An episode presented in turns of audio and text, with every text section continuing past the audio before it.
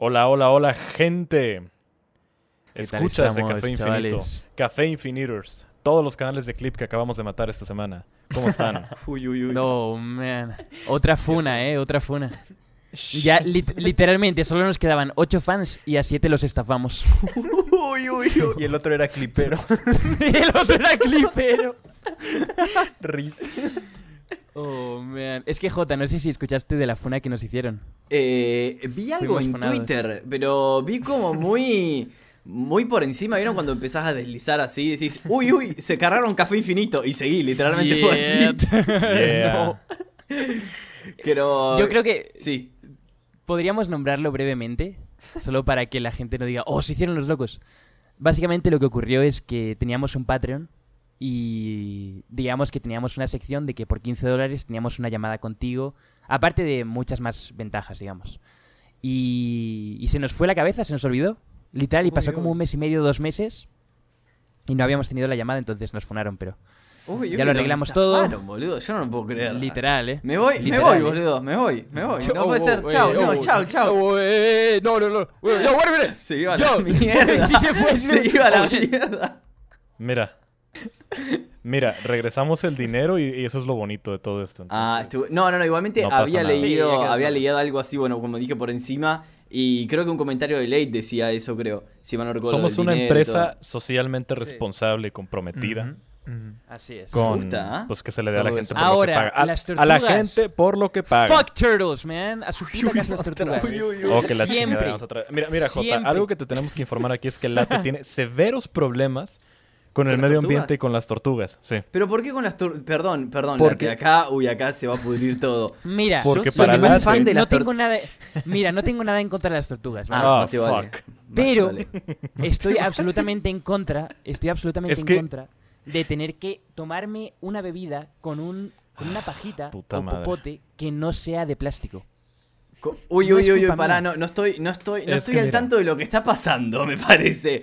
Eh, Es que a, a día de hoy no sé si te has dado cuenta que ahora todas las pajitas, ¿sabes qué son pa- pajitas? ¿No? Se dicen así en eh, la- acá, no, no, no, acá se dice Pajilla. sorbete. Oh, El sorbete. oh, Uy, uy, uy.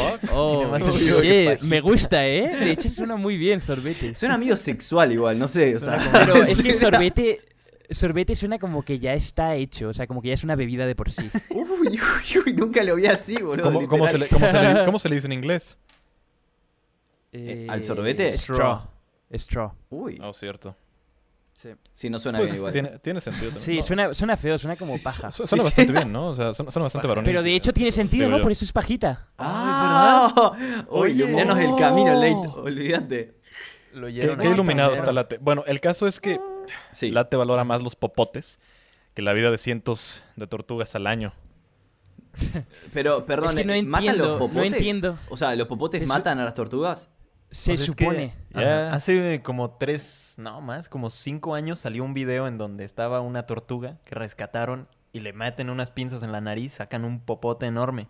Uy, una y, banda. y todos se pusieron como, no, pobres tortugas, hay que... Pero es que, ¿cómo, cómo, eh, eh, ¿cómo consigues nadar hacia Sí, adelante? sí, eso ya y tengo- que, sí, y sí, que sí, la sí, sí, longitud sí, de un... sí, sí, Aparte es sí. que es un objeto muy largo. Estaba O sea, ¿cómo respirando. coño vas en ese ángulo exacto para que te entre por la nariz? ¿Ves que Es piensa que bajo el agua son transparentes, entonces no se ven?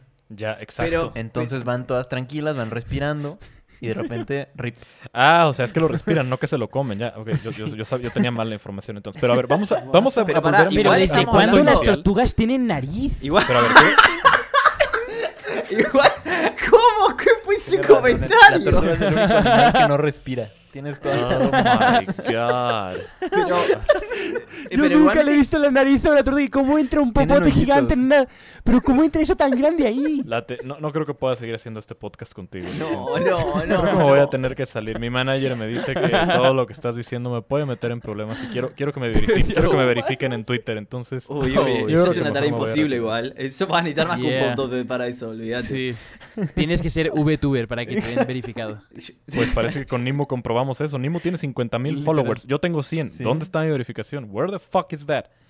Ah, es verdad. Yo también la pedí y me la rechazaron. Sí, Yo la pedí-. Yeah. Dos veces. Yo la pedí dos veces ya y las dos veces me han rechazado. No sé con quién tengo que hablar, eso. boludo. O sea, para mí hay que hacer algo medio místico para tener la, la insignia. Porque no puedo ser, es posta Yeah. que es re difícil. No. Pero es que de por sí, Jota, eh, empezamos aquí full ya preguntas amenazantes. Uy, uy, uy, uy, Eres uy. un... bueno, tampoco, Pero espérate. Late, espérate. Pero- Yo quiero volver a mi punto ¿Qué? inicial. Los Oh, bueno. ¿Las popotes, pajillas, pajitas Sí. son un invento inútil porque literalmente puedes agarrar el contenedor donde está el líquido y tomártelo así Llevarlo hacia la boca, llevarlo a tu boca y tomarle directamente. ¿Para qué quieres el popote? A- a- Y si acá en estás en un Argentina, por ejemplo, acá en Argentina hay algo que se llama bagio. Uy, uy, ya empezamos con las cosas regionales, pero e- es la única, Nice. prometo que es la única, prometo que es la única, ¿ok? hay algo, hay algo, hay algo que se llama bagio, es que es como un, jugui- un juguito, un juguito, que Ajá. tiene Ajá. como algo de aluminio y atrás te trae un sorbete, un popote, un sorbete. Y vos Ya. tenés que Oh. romper eso con el sorbete Ah, sí. y lo tomás. y si- no hay manera de tomarlo sino. Pero Oh, es lo oh, único. ya, como, lo- como los Sí, jugos. Los boings. Acá Claro. se boing. o- oye, es Boing. cierto. to- Ah, oye, es cierto. Es verdad, no había, no había caído en cuenta y Por- ellos no se los han funado, ¿Por qué ¿eh? nadie ha cancelado Boeing? Sí. Es verdad, ojo, ojo. Uy, uy, uy. Le caía una Ojo penalización a la aquí. empresa Oh, ahora, ¿viste? Por ojo, nosotros. ojo. Aparte, siento que la gente muchísimas más veces contamina con esos que con los normales. Sí, obvio. Porque esos son ¿quién como a que te usar- los llevas a la calle y luego los tiran al Sí, suelo, sí, ¿sabes? sí, en sí. el parque o lo que sea. Aparte porque no te queda otra que tomar eso con el sorbete. ¿Se entiende? Claro. O sea, no, no te queda otra. Sí, es obligatorio. Luego estás en la, o sea, estás en la tienda y ninguno tiene popote, entonces es como indirectamente están apoyando porque a veces se les cae Sí. o los pierden y así. Sí, sí, sí. Pero Pero- eh, en lo que tenía que ver con la verificación y todo esto, iba a decir que en sí has dicho que tendrías que hacer cosas turbias para conseguirlo, pero de por sí ya eres una persona que hace muchas cosas que la gente no sabe que haces. Sí. Jota. Eh, Pero muchísimas, en plan, eres como, eres como Lady Gaga, ¿sabes? Que Uy, es la directora uy, ejecutiva, que, que- que es la directora ejecutiva de Polaroid, ¿En de la nada, de la nada, o sea, like es como some que of the Gaga songs. But what the fuck does Gaga know about cameras? es que es un, es un vídeo de Kanye West en el que habla de eso, ¿sabes? De cómo Uy. coño esta persona luego tiene manos aquí en esto, ¿sabes? Es como si Pero dijeras, una... a ver, Kanye, ¿en qué momento aprendió a diseñar tenis, güey? O sea... Nunca, güey. O sea... Ok. ¿Y dónde chingado está. Donda, eh? ¿Dónde está Donda? ¿Dónde está Donda? Where Esa es la verdadera pregunta. Pero lo, lo que, lo que te quería preguntar rápidamente, Jota, era ¿en qué momento Te convertiste en manager a- de todo YouTube. Sí, ¿en qué momento te convertiste en el, en el ¿cómo se llama el que le robó la música a, Lady- a, a esa chica, a la de Brown. Taylor Swift? Es que, es que eso. Uy, uy. Brown, ¿no? ¿Cómo se No, llama? no sé quién es esa igual. Ojo. ¿No sabes quién es Taylor Swift? ¡Ah! No, sí, ya sé quién es Taylor Swift, pero no. con- ¿Qué es un tema ese? No, posta que no lo, no lo tengo. no, no, no, escucho es que el manager, Sí. el manager es, es como el que le lleva el- todo a todos los artistas, básicamente. Y él le robó la... Ah, ya, ya le robó todo el catálogo a, a Taylor Swift y tiene como todos los derechos, pero luego creo que los vendió. Uy, uy. Algo de ese rollo. No, no, no voy a hacer eso igual. Así que. eh, era re turbio.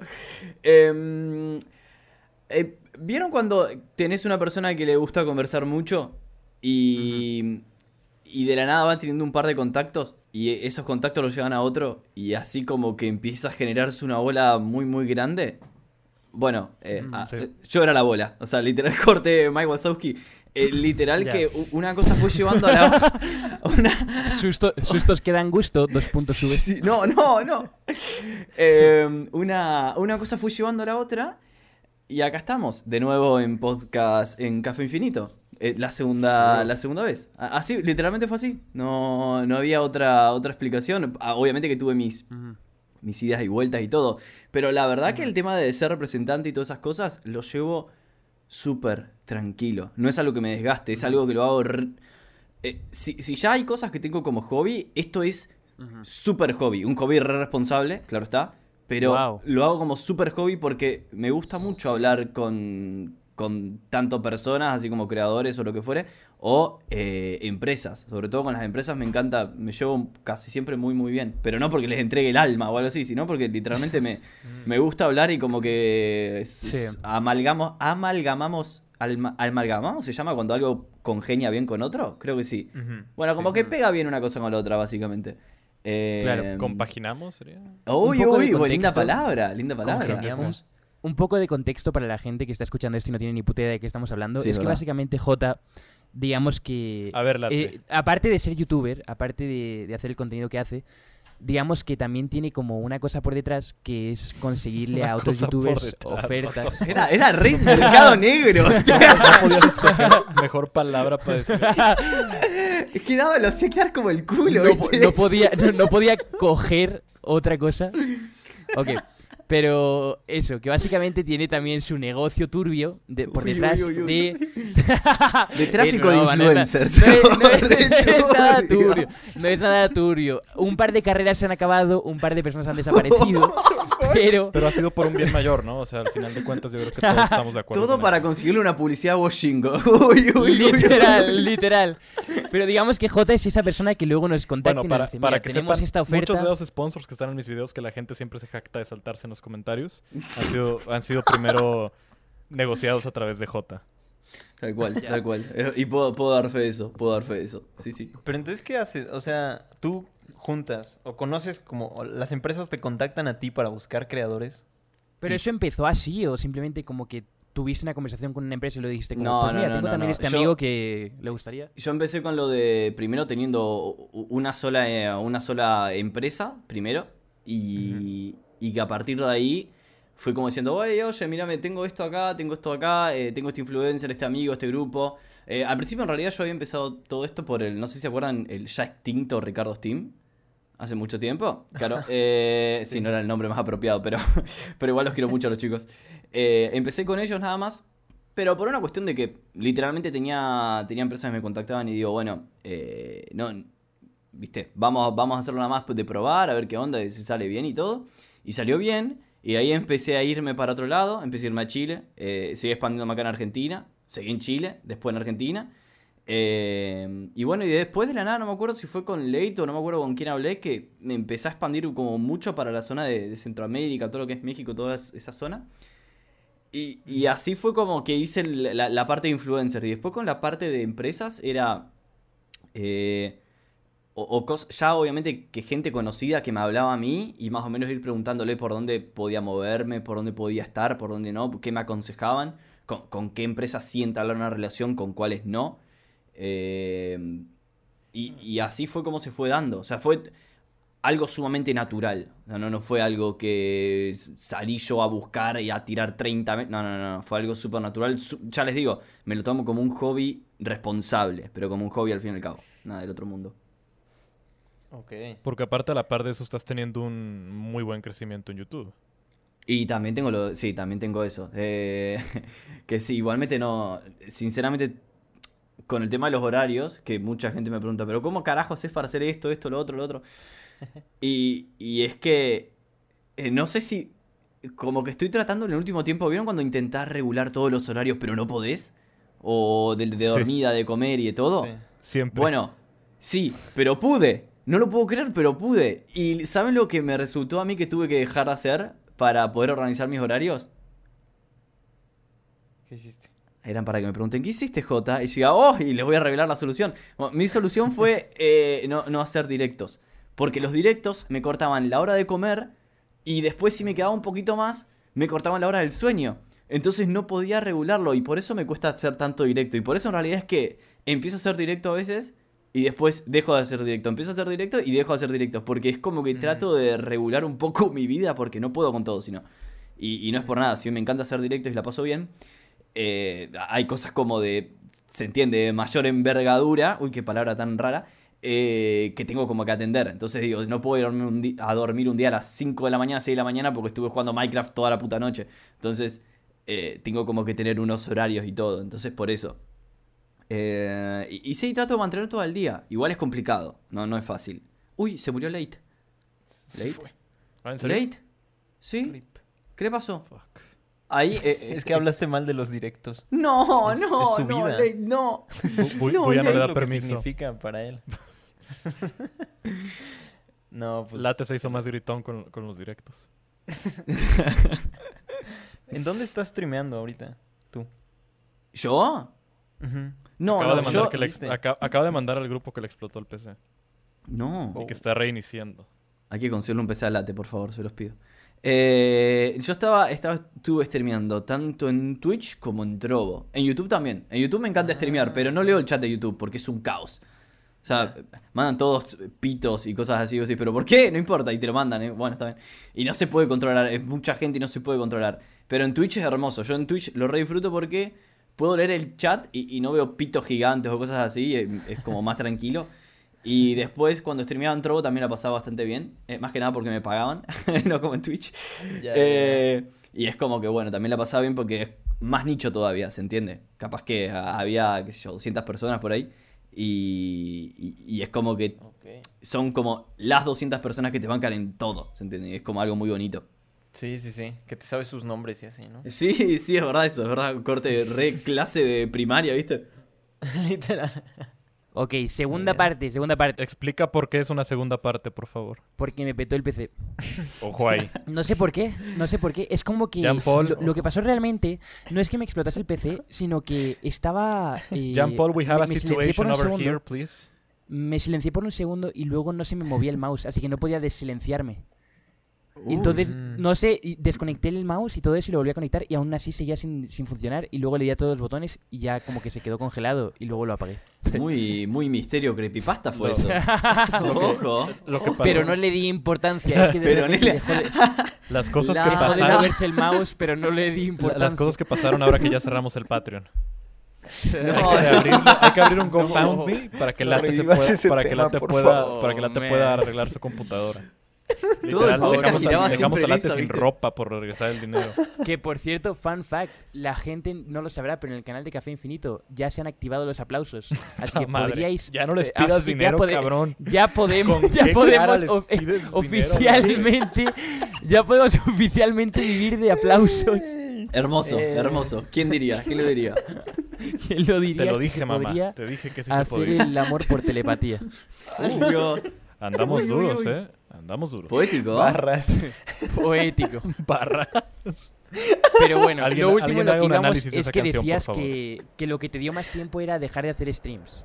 Ah, sí, sí, lo que me dio más tiempo, lo que me dio más tiempo fue dejar de hacer stream, sí, tal cual. Sí, Eh, es que consume. Te ocupa mucho tiempo. O sea, te ocupa. Y no es que no me guste. Como ya lo había dicho en la primera parte. No es que no me guste. Pero. Pero es que de verdad me ocupa mucho tiempo y se me desfasan todos los horarios. Y todavía No pude encontrar como el balance perfecto entre comer, hacer streamings e irme a dormir. Es como me cuesta un montón. Porque después digo, después de hacer streamings, yo como que soy súper efusivo haciendo streaming. Como que no estoy calladito o hablando bajito. No. O sea, Mm. me relevanta la, la, la- la testosterona, boludo. ¿Se entiende? O sea, como que ya estoy, estoy al palo y después no me puedo Al palo. dormir. Qué buena expresión.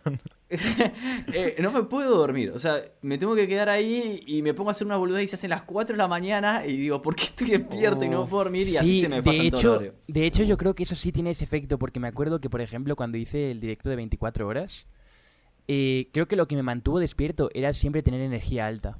Sí, sí, sí, sí. Sí, yo- ¿Sabes? yo, Como creo que, ese es el Como que mantener la energía alta te da, no, te, no te da tanto sueño y te mantiene con más energía alta. Hmm. Lo único es que al final acabé el directo y morí. Sí, te querés más. Sí, sí, tal cual, tal cual. Es verdad también eso. ¿Y qué tal Eh, hacer streams en la mañana? ¿Nadie los ve en la mañana? Nadie los ve en la mañana. Nadie creo. los ve. Yo he streameado. Nadie- temprano. era, era el peor Y momento, no nada más, aparte. no nada más en la mañana. todo- Yo también he streameado como a la 1, 3 de la tarde y 200 viewers. Es que y, y llego como Voy a a empezar a streamear en la mañana. Voy a acaparar ese mercado. Y llego Es que- como es a las yo creo 11, que hay que ser llego como a las consciente. 11 de la noche y 900 personas, algo así. Claro. Es que hay que ser consciente de que el 90% de la gente que consume YouTube son chavales de 14, 15 años. Que van a la escuela, claro. Exactamente. Pero Sí. no van, las toman en línea porque no abren simultáneamente Café Infinito y su videollamada, ¿eh? Uy, uy, uy, uy. Reproches. Reproches el podcast. Oh, man. sí, sí, sí, sí, sí. Oh, man. No, a no puede, no, puede, no puede hacer una llamada de una hora y quiere que, Sí, es verdad. que le den todo. Quiere que le den todo gratis ahí. Oh, oh, habló el que, habló el que está pidiendo Eh, aplausos. No, no te, no te El que te está pidiendo Eh, aplausos. A ver, Late. integrantes de Late, Café Infinito Acabando ya. esta grabación voy a ir Puebla y te voy a dar en tu mano. Que por cierto, where the fuck is the vlog? ¿Dónde está el blog que se grabó? ¿Dónde está ese blog? ¿Dónde están A ver, esos Late. archivos? A ver, Late. Están en, en mi disco duro. Yo Sas. iba a escribir guion para eso ayer. Pero, I don't know, bro. Life is hard. Pero ya, ya, ya pronto va a salir, ya pronto va a salir. Va, va, va. Se viene blog de Café Infinito. Que ojo. aparte, ¿Eh? ojo, yo a Terion le pedí que me, que me compartiera algo. Oh, ahí va otro reproche. Dímelo, Sí, sí, sí, dímelo. esto Sí, se me olvidó mandártelo. sí, sí, sí, lo olvidé. Mañana te lo mando. Pero bueno, Pero bueno, en mira, fin. pro- prosiguiendo con la Ah. entrevista. Eh, Jota, tú has cambiado mucho de contenido desde la vez pasada que te, que te tuvimos por acá. Al inicio era como muy orientado a los juegos. Últimamente estás haciendo como investigaciones sobre virus, cosas así. ¿Cómo, Sí. ¿cómo es que, que saltaste de, de- de un tipo de contenido a otro? Me aburro rápido. Me aburro muy rápido de las cosas. En... Posta que me, se me complica seguir con algo porque después todo empieza a ser igual. Las historias de las empresas son iguales, las Sí. cosas son iguales, eh, la Mm, mecánica mm. es igual, el juego es lo misma mierda que 400 anteriores. Entonces es como, ¡basta! O sea, literalmente todos los guiones son una copia de otro, pero con otra miniatura y con otra edición. Y es como un embole, No, pero es que boludo. te imagino, te imagino tu cuarto así. ¡Ah! ¡Ya! ¡Basta! ¡Soy lo mismo! Eh, eh, es, eh, y literalmente me pasa eso. Y entonces, como que ya llega un punto donde decís, bueno, basta. Por eso el contar historia de juegos y cosas así, o historia de los juegos, como por ejemplo de GTA o de cosas así, eh, me gusta más porque es como, si bien hay ciertos patrones y qué sé yo, podés. Eh, como hacer algo original, ¿se entiende? Como que no es el mismo guion el anterior y el anterior del anterior. Entonces, qué sé yo. Y también una cuestión de que si no, por ejemplo, las intros empiezan iguales o el desenlace es igual. Entonces, Ya. como que ya empezás a usar como que te volvés sistemático, ¿se entiende? Y no es Sí. que odie eso, pero en algo que es creativo sí lo odio. O sea, Ujú. que yo algo que es creativo como escribir un guion o, o lo, lo que fuere de, de- de ámbito creativo, e- es un embole. Es, literalmente es un Mm. embole. Y hay... Pero- Sí. Te- te- bueno, te iba a hacer una pregunta de que, por ejemplo, veo que muchas veces vas como por rachas, o sea, como que quizás eh, haces vídeos de cronología, o digamos, haces un vídeo, le va súper bien, y luego dices, bueno, voy a hacer como cronología de esas otras cosas. Eh, muchas veces tienes planeado hacer eso, o es como, o esto ha ido súper bien, voy a, a continuar esto hasta que me aburra y luego pues busco otro tema. Voy Porque a siento que muchas continuarlo veces- hasta que me aburra. Sí, ¿no? Sí, es literalmente eso. O sea, me gusta un 100%. tema, lo investigo. Eso es, eso es lo que pensaba, porque siempre he visto que hay, hay, hay- hay algunos vídeos, como por ejemplo el del virus discreto, que siento que Discreto es como un vídeo que dijiste, fuck sí. it, man, voy a, a- a ver qué pasa con este vídeo. Ultra viral. Sí, Venga, vamos así. bueno. Vamos a hacer más. eh, aparte es divertido y asumo que ha de ser como muy interesante de repente como indagar muy fuerte en cosas. Claro. Y después, eh, pues dejarlo un tiempo, ¿no? Como eh, lo de. Lo que hiciste, un, un montón de vídeos de las. eh, los juegos de móvil o Sí, las empresas sí, sí, sí. malas o el juego de cómo tuvo éxito esto. Como que siempre hay rachas así y luego otra cosa completamente diferente, pero le sigue yendo muy bien. Como Eh, que tu, tu audiencia se ha acostumbrado a ese contenido. Como que no se siente tan separado el uno del otro. Aunque que sean sea- temas muy distintos. A que sea como medio variable. Y aparte como que te están respondiendo bien también a, a- a ese tipo de cambio de temas. O sea, como que ya no te están encasillando en que en que siempre vayas a estar hablando sobre empresas de juegos móviles, Y, sobre algunas cual, sí. de juegos y ya saben que y de pueden hecho lo contrario, o sea, yo diría que a la gente les cualquier gusta cosa que hagas interesante esos que, tenga que ver con... Yo no. con todo. O sea, yo por lo menos. Al. A ver, sinceramente, yo no sabía que iba a terminar haciendo esto de ya primero. O sea, Ujú. y, y eso es lo que me gusta. Porque no sé qué puede llegar a suscitar, ¿no? Capaz que ahora Claro. hablo de los virus y. eh, qué sé yo. Lo que fuera, algo que pruebo, algo que me gusta. Y digo, che. ¿les gusta esto? ¿Qué piola? Bueno, vamos por acá. Eh, y hasta que me canse. En el momento que yo me canse, olvídense de ese contenido. Me pasó con los Desmontando, que era mi serie, mi serie. El- no, no era mía en realidad, se lo robé a Musca, pero le cambié el nombre. eh, que Sí. eh, era como, what, qué sé yo, y era el estilo, el humor, y era todo. Me hinché las bolas. Y dije, ay, ya está. Aparte no estaba para eso, era un humor muy tonto, muy burdo, muy básico. Quería algo más elaborado, algo más Mm. tipo formato eh, establecido, otro lo que fuere. em, Sí. qué sé yo. No sé, yo, yo agradezco mucho eso, de que, de que entiendan de que ha- hay cambios y son cíclicos, ¿se entiende? Cuando me hincho los Ujú. huevos de algo, lo voy a dejar de hacer. Aunque, aunque vaya Sí. bien, aunque vaya mal. Igualmente si voy bien, probablemente lo reconsidero, porque no soy tan tonto de decir, che, escúchame, tengo una oportunidad acá, hay que aprovecharla. Pero Claro. capaz que lo hago como más eh, espaciado, ¿se entiende? Como por ejemplo lo de la cronología, que me encanta, pero eh, siento que eso tiene que tener como una especie de... mm, como si te digo... Tiene que ser como algo especial. ¿Viste cuando subís un especial tal? Bueno, eh, Sí. yo, yo para mí yo no tengo especiales, mi- mil, dos mil, tre- lo que sea. A, a mí me gusta hacer algo especial sin decir que, che, esto, es especial, mírenlo, mírenlo en el título. No, no me interesa. Exacto. O sea, para mí el vídeo de esta sección de virus, el que más me gustó es el de My Doom. Porque lo hice de, de una manera de que me encantó. Y literalmente, pa- para mí, aunque de toda esa sección fue el peor de todos, pero fue el que me gustó. O sea, fue el, que literalmente dije, ¡pa, Dios! Nice. Qué, qué bien que estuve. O sea, estuve, el- para mí en ese estuve al, Sí. al, al nivel de un canal yankee de esos documentales que vos decís, what, what the fuck, qué piola. Bueno, y ahí fue, para mí, Sí. de esa sección fue el mejorcito. Como para mí el de la otra sección fue, eh, que tuve de los juegos y todo, para mí fue el de God of War, el primero. El primero fue, ah, para mí me encantó. Y yo no soy halagarme, Ya. pero me gustó mucho. Sí, sí.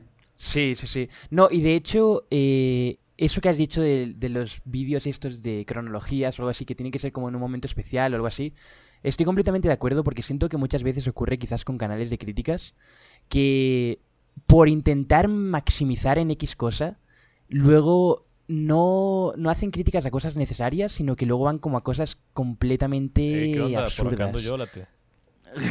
No, pero No, no. tú, tú no Palazo, canal de críticas, palazo. O sea, yo digo como los canales que son eh, este youtuber es no sé qué, este TikToker es el peor TikToker del mundo. Como que después de hacer muchos ¿Estás hablando de Pipe Pino? ¡Ojo! ¡Ojo! Ojo, late. A ver, late tirando. ¡Ah! ¡Late! ¿te Pipe Pino, metiendo? vale, le tiro, le tiro bifa a Pipe Pino. No, no, no, que... What the fuck, literalmente. Nadie te lo está pidiendo. Pero lo estáis diciendo vosotros. Me estáis No, te estamos diciendo que eso es lo que estás haciendo potencialmente, no que, ha- no que lo hagas.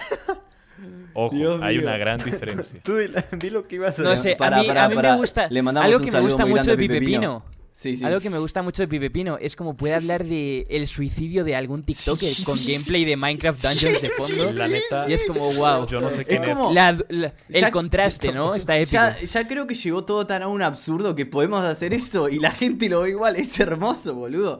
Es, es hasta cierto punto medio creepy, porque es como medio trasfondo, pero, pero es muy es muy shitpost. eh, Me gusta. Eh, es que es muy gracioso. Nunca he visto un video suyo.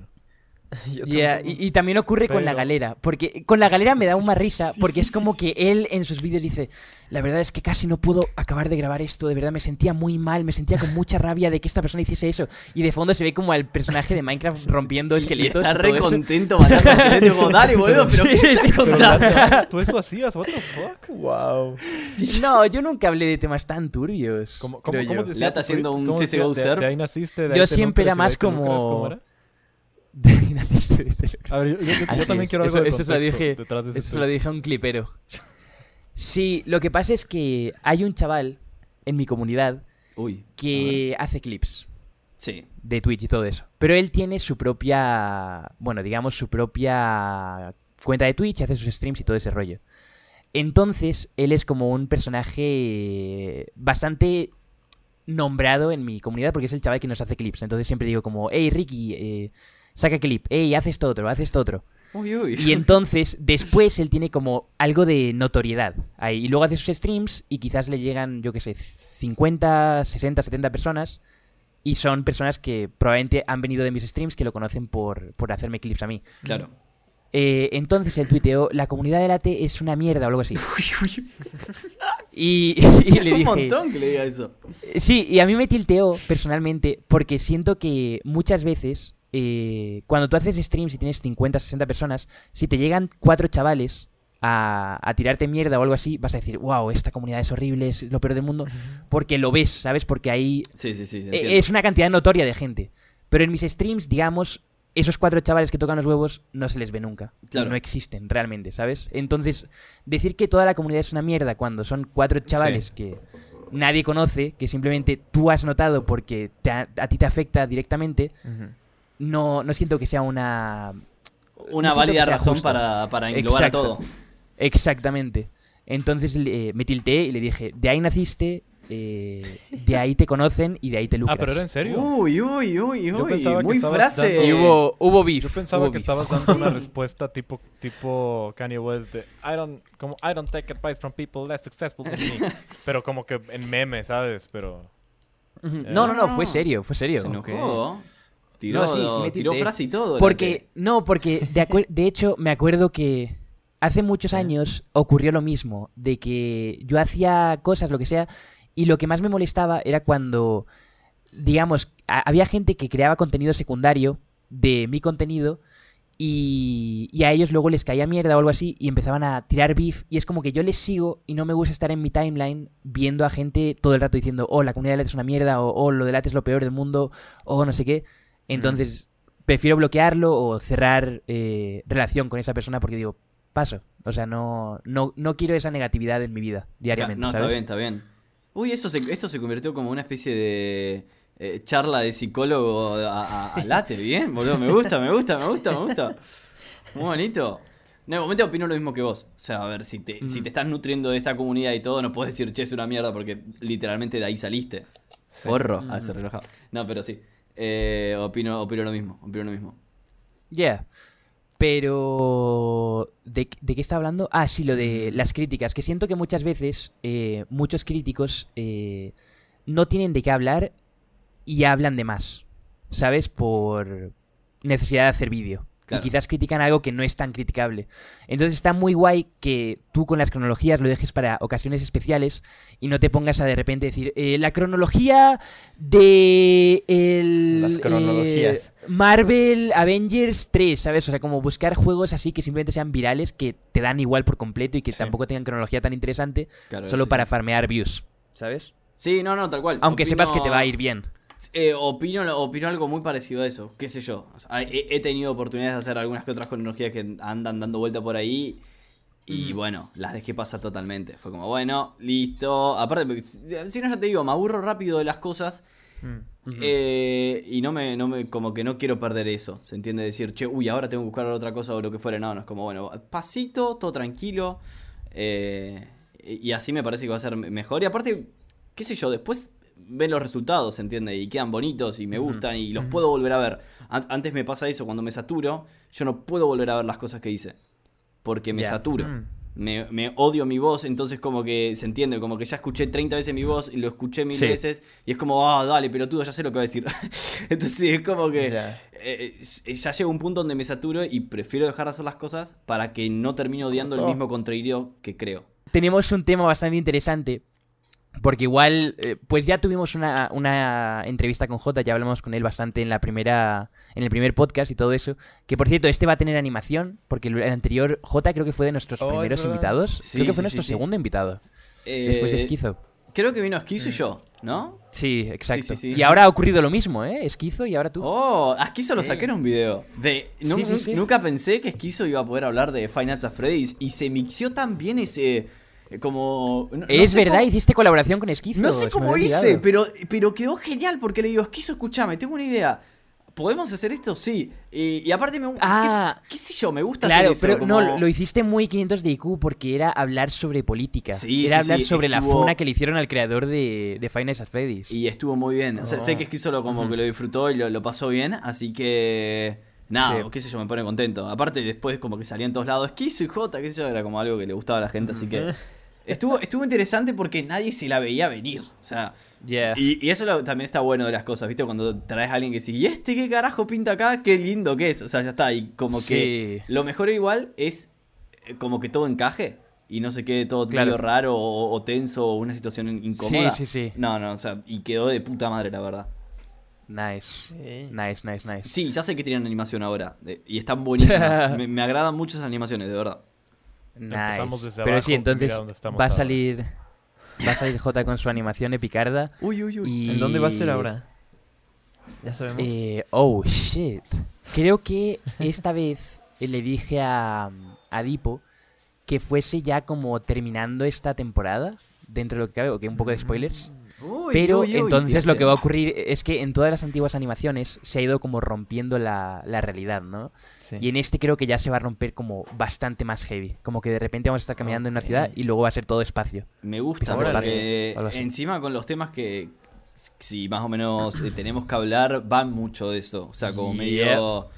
Eh, ¿cómo Así sería? Medio ficticio todo. Está bueno. Así es, porque esta vez queremos centrar el podcast eh, más hacia eh, el rollo de criptomonedas y eh, todo eso que ha estado ocurriendo de forma muy cierto.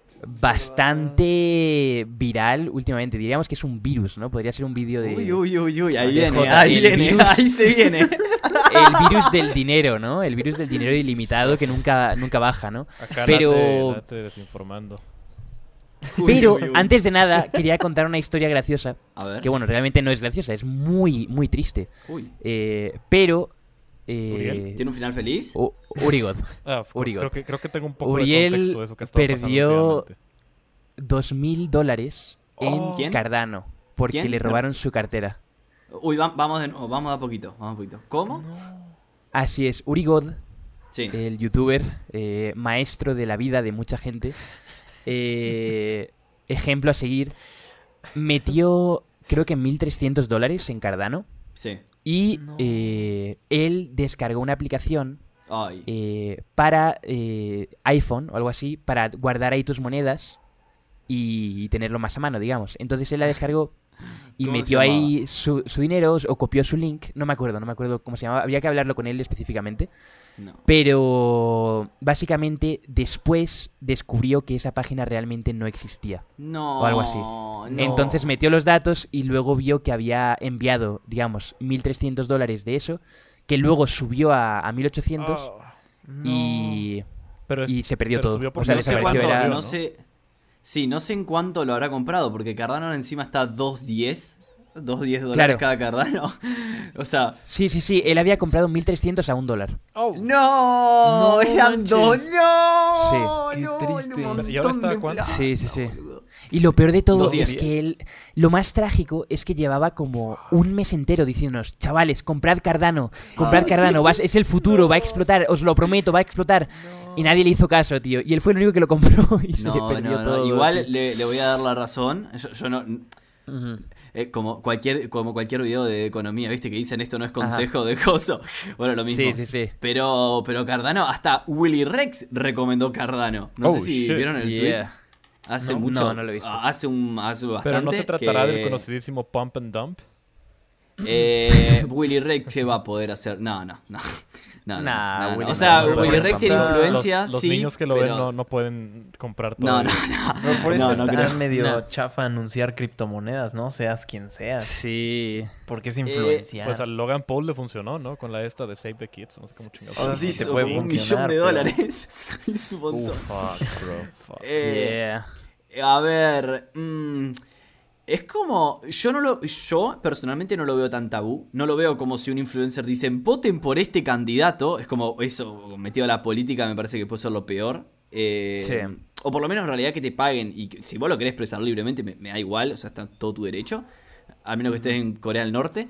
Pero, pero si lo querés expresar, decir, che, yo voy a votar por tal, bien, buenísimo, perfecto. Pero no obligues o digas, um, se entiende. Bueno, un poco lo que estaban hablando en un podcast de ese de- del Partido Verde y cosas así. Em, y, y con respecto a lo otro de, de cripto, eh, mm, sí, también lo veo ahí, porque es lo que decía vos ya hace un ratito del tema de- del pump and dump. Que, que, que Mm. sí, que puede pasar eso también, qué sé yo. Eh, Que igual es un si poco la, gente no sabe que es un Sí. pump and dump, es Sí, básicamente explícalo. como inflar una moneda. Digamos, una persona le dice a todo el mundo, chicos, meted dinero en esto, no sé qué. Entonces todo el mundo mete y sube el valor y luego los que tenían al principio del todo lo venden todo y luego la moneda no vale nada y no tiene ningún tipo de seguridad, entonces sí. simplemente va cayendo poco a poco y todo el mundo va perdiendo más y más dinero. Igual eso casi siempre pasa en monedas que son súper chotas. O sea, en Cardano Sí. no te va a poder. O sea, primero que necesitas un volumen impresionante de dinero. No, no tanto, pero necesitas un volumen de dinero interesante como para poder mo- mover una moneda a, a- a distintos precios. Y, y qué sé yo, aparte Cardano tiene un proyectazo detrás, así que es como que. eh, no, es que estás comprando eh, Dogecoin, ¿se entiende? O sea, estás comprando a- algo que probablemente funcione o probablemente no. Por a mí se, se me hace muy interesante lo de las criptos en general, porque siento que como que están aportando un montón de formas distintas de ver el dinero. ¿Sabes? Por ejemplo, hay muchas criptomonedas que son del rollo, eh, puedes meterlo eh, y va a crecer, pero te cobramos el 40% si intentas sacar el dinero. ¿Sabes? Es como una moneda en la que ganas si solo lo tienes dentro o algo así. O sea, hay un montón de... de- no, no es tan... diga- no estoy diciendo que sea lo mejor del mundo, pero está interesante cómo juegan con los conceptos del dinero, ¿no? Porque ya tenemos el de, entre comillas, oro, ¿vale? El del valor del oro y todo eso, que luego a día de hoy ya no significa nada, ¿no? Sí. Pero como que en criptos hay un montón de cosas que se pueden hacer, tío. A ver, Pero millones y millones y millones de cosas. la cripto, yo creo, en, en mi, en mi idea de entender esto, en, hay cosas que no se separan mucho de lo que es el dinero físico en realidad. Por ejemplo, hay algo muy famoso en cripto que es hacer staking, que es poner una moneda en una página, en un sitio, en una wallet, en lo que sea, y que te paguen un interés por tenerlo. Ahí, ¿se entiende? Te pagan interés en esa misma moneda. Por ejemplo, depositas Cardano en un sitio y te da más Cardano. Y eso en realidad es lo mismo que un plazo fijo, ¿se entiende? Un plazo fijo en el banco, bueno, en Argentina se le dice acá, no sé si eh, allá en México se le da de otra manera, pero vas, pones plata en un banco y, y te pagan lo mismo. O sea, es exact- te lo pagan esa moneda en dólar, en pesos, en lo que sea. Ahí va, no, rápidamente. Eh, vuelvo a lo mismo. Eh, Este podcast va a tener algo, algo que es mucho tecnicismo. Igual lo voy a tratar de simplificarlo más que. O sea, no es tan difícil igual, chicos, pero algunas cosas sí. Sí.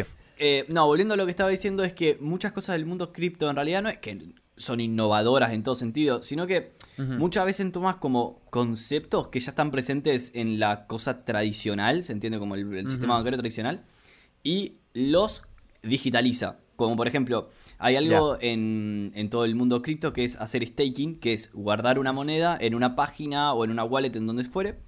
Y, eh, y que a partir, a partir de ahí te pagan intereses en esa moneda. O sea, lo que es Claro. como, voy, dejo, qué sé yo, eh, un Bitcoin en una página y me pagan capaz que eh, un, por- un porcentaje anual por ese Bitcoin. ¿se entiende? Eso por solo. tenerlo ahí guardado. Claro, y eso Claro, en realidad... es, es literalmente un banco. Es, dinero, literal- te dan interés y es- luego pues ellos usan ese dinero para ir dándoselo a gente, ¿no? Por Pero ex- por eso te exactamente pagan. es eso. O sea, es, Claro. es literalmente lo que dijiste vos. Es lo que acá se conoce como un plazo fijo. Eh, Que vos vas a un banco y decís, hola, quiero depositar tanta plata y por tanto tiempo y te pagan eso. O sea, mucha gente del mundo cripto como que se jacta de ser original en las cosas y todo, pero la verdad que no inventaron nada. O sea, hay cosas que sí se han inventado, hay cosas que no, pero la mayoría es como, es como YouTube. Todo está tomado y está reinventado y adaptado para el tiempo en el que transcurre. Es literalmente eso. O sea, la otra vez Sí. que ustedes hablan del creepypasta, el paso de los creepypasta a los iceberg o cosas así. Bueno, es literalmente eso. O sea, y, y eso no solamente va a ocurrir en, en un mercado o en lo que fuere, va a ocurrir en toda la fase de la humanidad porque siempre fue así. Hay cosas nuevas, obvio que sí, lo de la blockchain es algo súper volador de cabeza, pero la blockchain en realidad eh, ya había empezado hace un montón de tiempo con, por ejemplo, eh, uTorrent. uTorrent tenía un sistema muy parecido. eh, Es no verdad, decir- de Claro. hecho sí, de Creo hecho sí, porque había que... eh, es que blockchain? en uTorrent, de hecho, había una cosa... eh, ahora que lo explique J, pero eh, para dar contexto, eh, en uTorrent había una cosa que era como feeders y... eh, no me acuerdo cuál era el otro nombre, pero básicamente tú al descargar, exacto, y los seeders, de que tenías que quedarte ahí un rato después de descargar algo para dejar que la otra gente también hiciese cosas.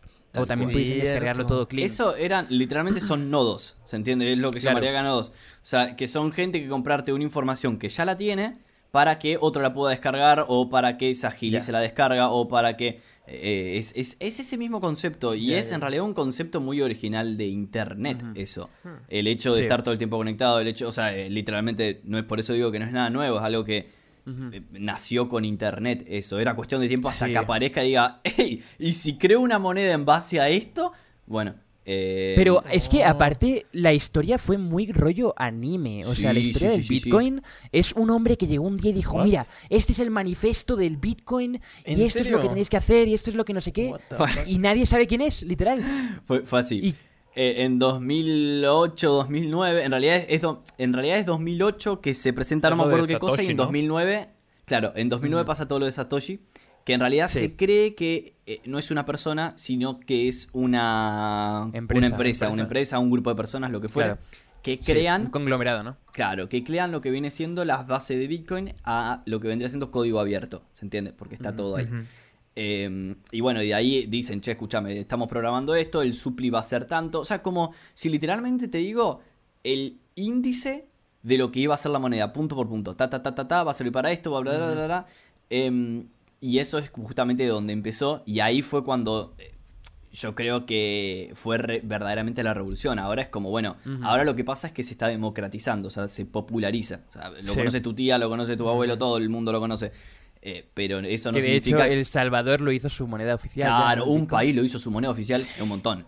Entonces, como Sí. que ya no estamos en esa etapa de donde cuatro nerds con anteojos jugadores de LOL sabían literalmente lo que era. No, no, era ahora es como, dale, ya está. Es algo re público, súper conocido y, y demás. Y Sí. se va a extender a eso. o sea, y está bien igualmente. Eh, no, no sé si les pasa, o, o por lo menos a mí me pasa mucho de que, eh, no sé si antes tenían como el tema del mercado, vieron de acciones y de cosas así, como de algo muy elitista, como algo muy de saco y corbata. Sí, Y- sí. Sí, de hecho sí. Y, y me parece que Justamente, eh, sí. esto con el tema... Esto con el tema de las criptos se rompe totalmente. Porque, Es que- a ver, ¿cómo verga una moneda que literalmente tiene una cara de un perro vale más que, el- que- que el PBI per cápita de Argentina un poco más? ¿Entiendes? Como, boludo. ¿qué verga pasa? Sí, no, y de, eh, de hecho es que es muy... eh, O sea, ha ocurrido en muchas cosas gracias a Internet. Pero que eso ha ocurrido mucho con Internet en general. Eh, porque, por ejemplo, antes, digamos, si querías ser famoso tenías que hacer un montón de cosas. O sea, tenías que... eh, de pequeño tu madre te tenía que meter en casting. Se tenía que coger algún productor de una televisora para que un montón. Exacto. Y a día de hoy cualquier persona lo puede hacer. Y es lo mismo con Wall Street, ¿no? Que antes era como un grupo muy pequeño de gente que era capaz de hacer saco y corbata. Que todo Wall Street estaba enojadísimo cuando fue lo de GameStop también. Sí. Pero, Y ahora cualquier gamer puede hacerse millonario en tres meses. Pues ¿sabes? pero- lo de Elon Musk, ¿no? O sea que... Elon sea, Musk es un bueno, no sé pendejo. también. O sea, Pero, pues, por eso, está, o sea, está jugando tenga- un juego muy peligroso, o sea, con, con, con la influencia que tiene. Yo creo Sí. que si bien sí, hay algunos que es- vieron todo lo que pasó con Bitcoin, o básicamente resumo para la gente que no, no entiende el tema. Bitcoin Yo. estaba a 64 mil dólares, ¿no? Por ahí. Eh, Sí. empezó a ver cómo estar medio débil, bajó, bajó, bajó. Eh, Elon Musk tiró un tweet diciéndole, che, esto es perjudicial para el medio ambiente, y bajó, bajó, bajó, se fue a Bajó 40 mil, más. tiró No, otro pero es tweet que más. aparte como, No. como que un par de meses antes estaba diciendo de que Tesla iba a aceptar Bitcoin y Sí, cosas o- así. tal cual. Igualmente Había lo un estoy... montón de memes del Dodge y, y, y pues y luego llega como tres meses "Ah, que me dijeron que siempre no, que contamina mucho. Adiós. Lo, lo voy a, lo estoy haciendo súper simplificado, porque si no vamos a estar tirarnos como... No, no quiero estar tanto con esto. Y lo Sí. que supuestamente ahora, como... ¿Vieron cuando uno le quiere maquillar a la, a la herida? Como decís, bueno, a ver qué pasó. Lo que supuestamente, por, por eso fue el, el dump, o sea, la, la dumpearon a la moneda Bitcoin en este caso, era porque eh, quería que... eh, Como que básicamente el 50% de la red, de, o sea, la blockchain de Bitcoin, esté con energía renovable. Y una vez que pase eso, supuestamente Tesla va a volver a aceptar eh, BTC como moneda de pago. Acuérdense, viste, que le iba a aceptar lo que dijo Washington recién. Em, Sí, pero bueno, que por un lado no me parece mal. Porque yo creo que estas tecnologías tienen que ir a lo que es energías sustentables y todo, porque gastan mucha energía, los hijos de puta. Demasiado. Pero Sí. También, ver, los, en- también los mineros gastan- están contaminando los mineros mucho. gastan una energía. Los Pero mineros gastan mucha energía. degenerada, ¿eh?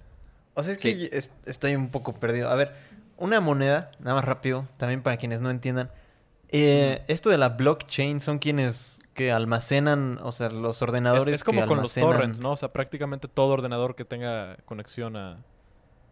Ajá, a o sea, esto. como que toman prestado el, pro- el poder de procesamiento de las computadoras de usuarios, ¿no? ¿O no? Vamos, vamos de a poco. Vamos de a poco. Quiero no, hacer- no, no, quiero- porque es súper. eh, Ay, Dios, esto es súper extenso, la puta madre. Voy Sí, a. es un montón. Pero quiero que cada, ca- cada pasito hagamos un- una comparación con Urigod, ¿vale? Quiero que la gente vaya como steps, steps con Uriel. Con Uriel. Eh, básicamente, Urigod eh, dijo, fuck it, voy a ser minero. Oh, Y- oh, shit. Y compró una Que 3090. aparte no le Una cobran porque sola. tiene- porque tiene un i5, ¿no? Exacto. Se compró una mil. 3090 para minar y entonces... No le corre el San eh, Andreas, güey. What the fuck. le, va, le va bug porque luego las otras cosas pues dan cuello de botella. Pero para, para, para. ¿Está, ¿Está minando con la misma computadora que está Es- jugando? así es, así es. Es como que acaba de streamear y se pone a minar. Oh, ok. Pero está muy Creo- turbio creo porque eh, tenemos la menos de sensación... criptomoneda que lo que le cuesta el recibo de la luz. Exactamente, eso es lo que dijimos. Bro, te va a llegar la luz por 40.000 o 50.000 Oh, pesos ya. por todo eso, por estar follándote la electricidad todo el día con tu 3090. Aparte que va a recuperar los... Y está generando como 7 dólares al día o algo No así. manches, cuesta fuck? 3.500 dólares esa cosa. O sea, lo va a No, y recuperar aparte, en año y, y medio. aparte ahorita la consigues solamente con scalpers. No hay. ¿Qué sería Scalpers? Perdón. Lo- Los que compraron todas las 3090 y ahora las están vendiendo a sobreprecio. Sí, Ah, tienes que comprar revendidas. ¿Qué Sí, está sí, sí? Eh, a ver, también hay algo que influye mucho, que es el tema del precio de la luz. Acá en Argentina, al tener toda la... Hoy es la primera vez que algo subsidiario, entre comillas, beneficia, porque en realidad eh, a, a la gente que, por ejemplo, que ha- hace minería y todo, eh, literalmente que el tener una factura de luz subsidiada, o sea, la ganancia de la minería, con esa ganancia de un solo día, recuperan, literalmente, ya pagan la cuota de luz. Órale. Eh. O sea, Argentina en ese sentido, y es algo que no aprovecha, eh, encima, literalmente que Argentina es un país donde podrías poner eh, cualquier tipo de cosa, energía sustentable y andaría bien, eh, podría aprovechar todo eso. O sea, yo creo que posta que Argentina es, para mí es el mejor país para instalar una fábrica minera. Pero eso- un- una cosa, una cosa. eh, ¿Puedes explicar exactamente qué es minar? Porque yo creo que mucha gente decimos minar Bitcoin o algo así y piensan como en alguien literal con un pico y pala pegándole a, a- Al a suelo la luz. pendejo, al- sí, sí, a- No lo-. No, no lo tenés que pensar así. Lo tenés que pensar como un montón de ordenadores en filita. O sea, en, fi- en ordenadores me refiero a... Para Bitcoin hay algo que se llama ASICs, que es como una especie de... Lo voy a simplificar, como si fuese una computadora nada más dedicada para hacer un solo trabajo. En este caso, el de claro. minar Bitcoin. Para e- Ethereum, que es otra moneda, eh, vos mirás con tarjetas gráficas, como Uriel, eh, pero con muchas. O sea, podés mirar, podés Claro. mirar con una sola, pero ¿qué pasa? Con una sola te cagas de hambre. O sea, literalmente. Es que nos está, nos está intentando convencer para que todos le ayudemos a comprar más. y, que, Oh. y que tenga como 10, 30, 90. Ca- todas bueno, ah, sé. paneles solares también, ¿no? Porque Sí, que instale una, Ah. que instale una forma de energía renovable, porque si no, una. Siento que le va a llegar carísimo el recibo de la luz, o de plano como que lo van a investigar, ¿sabes? Como van a ver como, hey, bro, what the fuck Uy, uy, uy, con esto ¿cuánto del usaba pago de energía? luz?" Coño, estás pagando 3 millones de dólares De al que va a llegar la Comisión Federal de. Electricidad en plan de, hey, bro, what the fuck is going on here?" Se Pero es que a cortar la aparte- luz de la, de la cuadra, ¿viste? Es que aparte decían que en México, digamos, bueno, eso es lo que escuché en esa conversación que tuvimos con Uriel y con Mao esa vez, eh, hay como un límite de Sí. electricidad, ¿vale? O sea, como que al principio te cobran poquito, pero cuando pasas de una cantidad ya extensa, lo detecta como que estás haciendo cosas raras. O que Ah, estás acá igual. empresa Dentro, Acá es y te Como empiezan que- a cobrar como mucho más, el triple o el cuádruple. Ajá, detectan que lo puedes cuando pagar. rompes ese punto. Exacto. Sí, antes Eh, es como, ah, pues es de recursos limitados, Está le viviendo, echamos la mano. exacto. Y entonces el Estado se pone el otro cacho, ¿no? Y Claro. Sí, sí, hay sí. un umbral, y entonces si te pasas de ese umbral, te cobran como por medio año una cantidad como ridícula comparación Es como que no hay, no, no hay punto Claro. medio. No hay punto medio. Exacto. Claro. Sí. Eh, no, no, bueno, sí, vo- volviendo al tema, eh, vo- vos, por ejemplo, cuando querés mirar esta moneda que es E- Ethereum, que en realidad no se llama Ethereum la moneda, se llama Ether la moneda, sí, son, son Claro. otras cosas. Eh, Oh, sí, wow. porque es como, oh, literal. Que, que hay que recalcar que, Eh, en, que en Puebla hubo gente confundiendo a Ethereum con Ethereum. Ethereum. Es así promo es. gratis. Le decían De Ethereum. hecho, creo que Uriel nunca le llamó a Ethereum. No. Siempre, Siempre le dijo Ethereum. promo gratis, ¿verdad? No me había dado cuenta. Marco también se Eh, lo pasaba diciéndole Ethereum. A ver, Ethereum, por favor. Voy a cambiar el nombre. Es verdad. Es verdad, fue. eh, Uy, uy, qué inconveniente tu nombre, Ethereum. Es verdad, tenés razón. No lo había puesto a pensar nunca así, es verdad. Deberías de comprar. Eh, Inspiró. Y Sí. lo- que me patrocinen, me cambio el nombre. Uy, uy, uy. Fuck. Lo patrocinaba. una. Uy, un montón. Eh, y bueno, y volviendo al otro, como para. eh, como para expli- explicarlo muy resumidamente. Es un montón de ordenadores de GPUs, o sea, tarjetas gráficas, o incluso hasta celulares, porque se puede con celulares, pero obviamente que no sacas nada, na- Claro. ni siquiera lo intentes. Eh, es- son un montón de, de cosas dispositivos inteligentes intentando buscar un número de, si mal no recuerdo, creo que son de 32, de, 60 y- de 64 creo era. Bueno, en realidad es un código largo em, en el cual eso lo hacen a fuerza bruta. ¿Qué significa fuerza bruta? Básicamente de que van probando número por número. ¿Se entiende? Por eso necesitas Entonces, tanta velocidad sí. de procesamiento. O sea, necesitas el que sea más rápido. Claro, por ejemplo, las más- 3090. Más por rápido eso- vas a encontrar tal, el número. tal- y más rápido vas a tener la recompensa, que en este caso, bueno, eh, va, va dependiendo de la moneda que es mires, que, ¿no? exactamente, eso es- ese es el punto de, de los bitcoins y de minar. Básicamente hay un montón de números eh, infinitos. Entonces, tu gráfica lo que hace es decir 1, 2. Son números muy largos, ¿no? Pero digamos, dice 1, 2, no es. 1, 3, no es. 1, 4, no es. 1, 5, sí es. ¡Pum! Eh, recompensa por haber eh, encontrado el código, un Ethereum. Y ahí se cierra el bloque. ¿Y eso de qué le sirve a la gente? Como descubrir esos números. O sea, esos números, ¿qué significan? Esos números en realidad es. eh, Uy, es re, es re complejo. Es el número validador de bloque. ¡Ja! Tomá, anda a buscarla al ángulo. Eh, básica- básicamente vos tenés. eh, se llama blockchain porque eh, al dentro de esos bloques tenés un código arriba de todo y un código abajo de todo. El código de arriba de todo eh, va a estar. eh, como si te diría, enlazado a otro. Vamos a hacerlo más fácil, porque si no nos vamos a volver locos. Hay un bloque A, o un bloque B, ponele, ¿no? Pa- Para hacerlo más fácil. Dentro del bloque B vos tenés un código que es 1, ponele, y ese código 1 es el mismo que el del final del bloque A. ¿Se entiende? O sea, el código, el bloque A va a terminar con un número 1. Y el código del bloque B va a empezar con un número 1. ¿Se entiende? O- obviamente que ese código que estoy diciendo es el. Ah, estaba, no me salía el nombre. Es el hash rate. A eso se llama. Ese código en realidad se llama hash rate. ¿Bien? Perfecto. Ese código que tienen que buscar los mineros, bueno, eso se llama hash rate. Y, el, y para cerrar el bloque, vos tenés, la composición del bloque es súper simple. Es, lo primero es, la, la cabeza del bloque va a ser el hash rate del bloque anterior. ¿Se entiende lo que voy, no? ¿Vamos bien? Ajá. ¿Está ahí? Ajá. Uy, uy, lo estoy volviendo loco. Eh, O sea, es mira, que- mira, Es imagínate, que o necesito sea, una cámara, piensa en boludo, la para palabra- mostrarle. sí, Claro, literal. solo piensa, en la palabra blockchain, ¿vale? O sea, son bloques que van unidos. cadena, Entonces sí. es como, Claro. imagina que estás jugando al dominó. Ajá. Ah, Entonces, es muy buena, es muy el buena primero analogía. coincide con el último del anterior. Ajá. Exacto. Y luego tú descubres otro número y ese es el final, pero va a ser el principio del siguiente. Y entonces van generando que- una cadena. Exactamente. Tal cual. Ok, y de algún modo eso tiene valor monetario en el mercado. Eh, eh, no, en realidad eso, o sea, sí tiene valor monetario que lo está, pero me refiero a que eso lo que hace es, en la conversión del bloque es esto que te digo, el, el numerito del bloque anterior, en el medio de ese bloque están todas las transacciones que se realizaron. O sea, eh, vos le mandaste un Ethereum a Late, por ejemplo, y bueno, eso va a tener que Eso pasar por registra en, to- todo en ese toda pro- la- en todo el Tal sistema cual. de criptos, ¿no? y queda para Exacto, siempre. sí. O sea, es, es un registro único y, y que queda ahí. O sea, punto final. ¿no? Es, es una locura, o sea, literalmente. Y entonces eso hace, hace imposible prácticamente que la gente haga digamos, trampa. robe o dinero hagan que- fraude, o haga sí, sí, trampas. porque es como de, si tú Porque- tienes en tu, en tu registro que, que recibiste 5 mil dólares de, de Ethereum, se compara con todo el resto de registros y se ve que no es así. Claro, Claro, no, exacto. O sea, todo. digamos, Ajá. exacto, tú ves la anterior y como no encaja, ¿sabes? El código después no se puede seguir la cadena.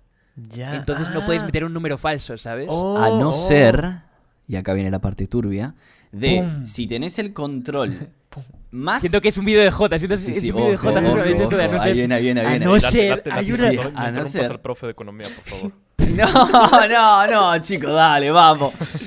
Eh, a no ser No, es lo que puede "Ah, llegar a... aprendiendo, o sea. No, no, pero posta, lo que puede pasar en algún momento que, o esperemos que nunca pase, es que, s- y ha pasado en algunas blockchains, o sea, la blockchain más importante de todo es claramente la de Bitcoin, ¿ok? Y acá viene otra diferencia que voy a hacer. Existen las criptomonedas y existen los tokens. Son dos cosas diferentes. Criptomonedas son todo lo que detrás de ellos em, se tiene una blockchain, ¿se entiende? Vos tenés Sí, distintas sí, redes, por ejemplo, la blockchain Claro. de Bitcoin, la blockchain de Ethereum. Eh, vos no tenés la blockchain de Dogecoin, ¿se entiende? O sea, vos, Dogecoin, Ajá. como no tiene, no tiene bloques, vos no puedes realizar transacciones a través de la red de ellos. Bueno, eso es un token. O sea, cualquier moneda que no, no tenga una blockchain detrás es un token. Muy fácil, muy Y sencillo. son menos confiables. Eh, No, no son menos confiables, nada más no tiene una blockchain detrás, nada más. Ok. o sea, eh, es otra cosa. O sea, eh, es eso. Y después, con respecto a lo otro, eh, con, con lo de lo que iba a contar de que las blockchains pueden llegar a ser inseguras, es si una persona o un grupo de personas tienen más del 51% del control de la red, o sea, de esa blockchain, pueden falsificarla. Y se rompe. Ya. Oh. Sea- Entonces eso da miedo porque, por ejemplo, con Bitcoin hay un gran porcentaje que nadie sabe de quién es, pero es de una sola persona. Wow. Oh, de una empresa sí. debe ser igual. y, es que, sí. y es que aparte Dicen que cuando, es una cuando tú eres una a las que les dicen ballenas, ¿no? Que tienes Sí, una claro. cantidad enorme de esa, de esa, de esa moneda. Si tú haces movimientos, sí afectas el precio de. Eh, sí, pero eso en realidad eh, ya viene de hace un montón. Eso es el precio Claro. de, de- de- Por ejemplo, en las acciones pa- pasa eso. Sí, ¿se eso es, el, eso es el mercado en general. Nada Es- más eh, que claro, Sí, mercado general. como nadie sabe de Exacto. quién es, es como de ese güey un día se puede levantar y decir como, eh, ¿sabes qué? Claro, pasa que las Sí. acciones ten- eh, pasa que en las acciones vos tenés el nombre y apellido de quién las Sí. vende y quién y la, aquí las es como inte- un o- anónimo Pero en cripto no. ¿sabes qué? You know what? Fuck this. Y es que es bien Sí, impresionante. pero porque- realmente, porque o sea, técnicamente al- sí se podría al- hacer. A donde haces el trading Ujú. Y te salen como que los movimientos que están sucediendo en el momento de compra y venta. ¿Con Y nombre re- y apellido? No, te No. sale, es anónimo, es full anónimo. Ah. Pero te salen las Claro. transacciones que están realizando en el momento. Y recuerdo cuando yo me metía a comprar eBay era como de bro, soy una cucaracha aquí, o sea, ves Sí, transacciones. una- sí, sí, Ves sí. transacciones de millones de pesos, así, de gente que What compra millones de pesos, se vende Sí, millones de pesos. no- Es como, what the Y fuck? pero eh, por algo Exacto. Bitcoin del año pasado a ahora creció un dos mil y pico por ciento, ¿se entiende? Pero Wow. entonces Ethereum, por ejemplo, por eso al principio Bitcoin se veía como una moneda turbia, Ajá. porque se usaba para eh, comprar drogas o eh, armas o cosas de esas. el efectivo también se usa para comprar drogas y armas. Porque Claro, claro. ¿Se entiende? O sea, Pero digamos en el, en el trail ese, ¿cómo se llamaba? Que era todo online, se hacía todo por, por internet con eh, nombres anónimos y todo eso y era pues... Órale. No era rastreable. En, digamos, en para realidad eso, y, y yo, yo, eh, perdón, pasa eso y con algunas cosas en las criptos como que me, me gusta mucho meterme, y es, eh, eso más que nada es como una chicana, como se diría acá en Argentina, que es como diciendo a, a una, una- un golpe bajo, una tocada de pelotas. Para, para más o menos deslegitimizar algo. ¿se Sí, entiende? Exactamente. Sí, es como lo el- de... Sí. Sí, es como lo de los videojuegos te hacen violento, ¿no? Es, Ah, es bueno, básicamente tal cual, lo que es usaba- exactamente el mismo argumento. Exacto, es, el es lo mismo que argumento. las noticias antes decían para deslegitimizar eh, las bitcoins y las eh, Tal cual, los es como en general. los videojuegos te hacen violento. Acto seguido te vamos a mostrar un asesinato mientras estás Sí, comiendo exacto. un bife de chorizo. Es como- ¿Se entiende? O sea, Exacto. es como, dale, boludo, Sí, me estás sí, sí. cargando. ¿Cómo, cómo me va a ser violento? Es como cuando te dicen como de, es que, es Claro. que el precio No, no, de- no. De, esas cosas es enteramente especulativo, no hay nada que lo respalde y es como de, bro, el dinero también es un constructo social, ¿sabes? Es como- sí, sí, Exactamente. literal. Pero eso, yo a lo que iba es que, por ejemplo, muchas veces los, los a los gobiernos, digamos que les da miedo el, Sí. el Bitcoin. Yo Y- vi, Yo creo que, que hay, le que hay da- corporaciones que quieren brincar encima de eso, ya. O sea, que hay corporaciones que quieren Ujú. desarrollar su propia moneda o cosas así. Para tener como Exacto, que una porque forma es de rastrear a quien las use, de sus usuarios. Básicamente, el dinero Mm. a día de hoy es del gobierno. ¿Sabes? O sea, el gobierno Claro. elige si sube, elige si baja, elige si imprime más, lo que sea. no necesariamente. Pero les da miedo muchas veces. eh, sí, no necesariamente. Pero eh, digamos que eh, pues el Bitcoin no se puede. Ellos no tienen nada de control sobre ello. La gente tiene el control sobre ellos. Se rige bajo la ley digamos. del libre mercado, oferta y demanda. Qué miedo. Exacto. Claro, miedo. eh, Entonces, algo- el gobierno por eso muchas veces al principio intentaba hundirlo antes de que creciese, ¿sabes? Y decían como, mira, es, es una moneda que se usa para hacer cosas ilegales, porque no tiene... eh, es anónimo. y por suerte luego creció y creció y eso ocurrió en 2017 cuando ya la gente dijo como, oh, shit, ¿qué coño es esto? Boom. y cayó. Pero igual siento Wow. aparte que el FBI ya llegó al punto en el que ya tiene forma de rastrear eso, ¿sabes? Eh, no, no, Claro. no, sí, sí, a- a- hay formas de rastrearlo, hay, hay varias formas de O sea, rastrearlo. siento que al principio sí No. funcionó para cosas ilegales, pero ahora ya no tanto, tal vez. No, eh, hay muchos exchanges que son centralizados, como el exchange número uno, no es publicidad que lo está, eh, ojalá lo fuera, eh, Binance, que es el exchange más grande de, de todo el mundo, es centralizado. ¿Se entiende? ¿Centralizado a qué se refiero? A que hay una persona y tiene que cumplir unas regulaciones para poder operar. Punto final. Hay otros exchanges que son descentralizados, pero ¿qué pasa? Anda a bu- buscar el dinero a la puta madre si llega a quebrar, ¿se entiende? Claro. O sea, anda, anda a buscarlo tranquilo. Sí, sí, ahí, ahí tenés tu Bitcoin, pelotudo. ¿Se entiende? O sea, no, no le vas a poder reclamar nada a nadie. Entonces, sí. en uno tenés una seguridad, pero tenés todo el rigor de, de- de- de que tenés- que actuar siempre bajo la ley. Y en el otro es como, bueno, arreglate. ¿Se entiende? Nosotros no tenemos jurisdicción acá, es Sí, algo descentralizado. Eh, Claro. Que, bueno, las cosas tienen sus pros y sus contras, como siempre. Está más que claro. Eh, hay un argumento que se usa mucho y es que meter dinero en criptos es como meter dinero en la ruleta. Porque es demasiado inestable, la gente puede, digamos, Elon Musk puede poner un tweet y va a subir o bajar de golpe y es como no previsible, pero eh, yo personalmente no estoy de acuerdo. ¿Tú qué opinas? Eh, el mercado inmobiliario en 2008 también se parecía que era muy fuerte en Estados Unidos. Oh. Era fuertísimo y se cayó. Eh, no, hay, no hay nada seguro. No, Claro. eh, la Gran Depresión en Estados Unidos, eh, no hay nada seguro. Es- ¿Sabes por qué no hay nada seguro? Porque somos humanos, nada más. El humano Sí. tiende a... Es incluso que hay algo que se llama, y es para mí lo fundamental, todo el mercado es 80% psicología, 20% dinero y saber moverse. Nada más. Porque eh, hay algo que se llama, y siempre es como súper interesante de saberlo, por lo menos para mí, es el tema de lo que literal se llama psicología del mercado. De que es Claro. Estudiar las fases del comportamiento humano la- a través de la, toda la historia, desde que se crea todos estos argumentos de mercado, qué sé yo, hasta eh, cómo puede terminar todo en una burbuja, que es lo que casi todo el mundo teme siempre. Que en realidad Sí. burbujas se arman y se desarman cada dos minutos, y más en lo que es el ecosistema cripto. O sea, el ecosistema cripto lo que tiene es que es Internet reflejado en economía.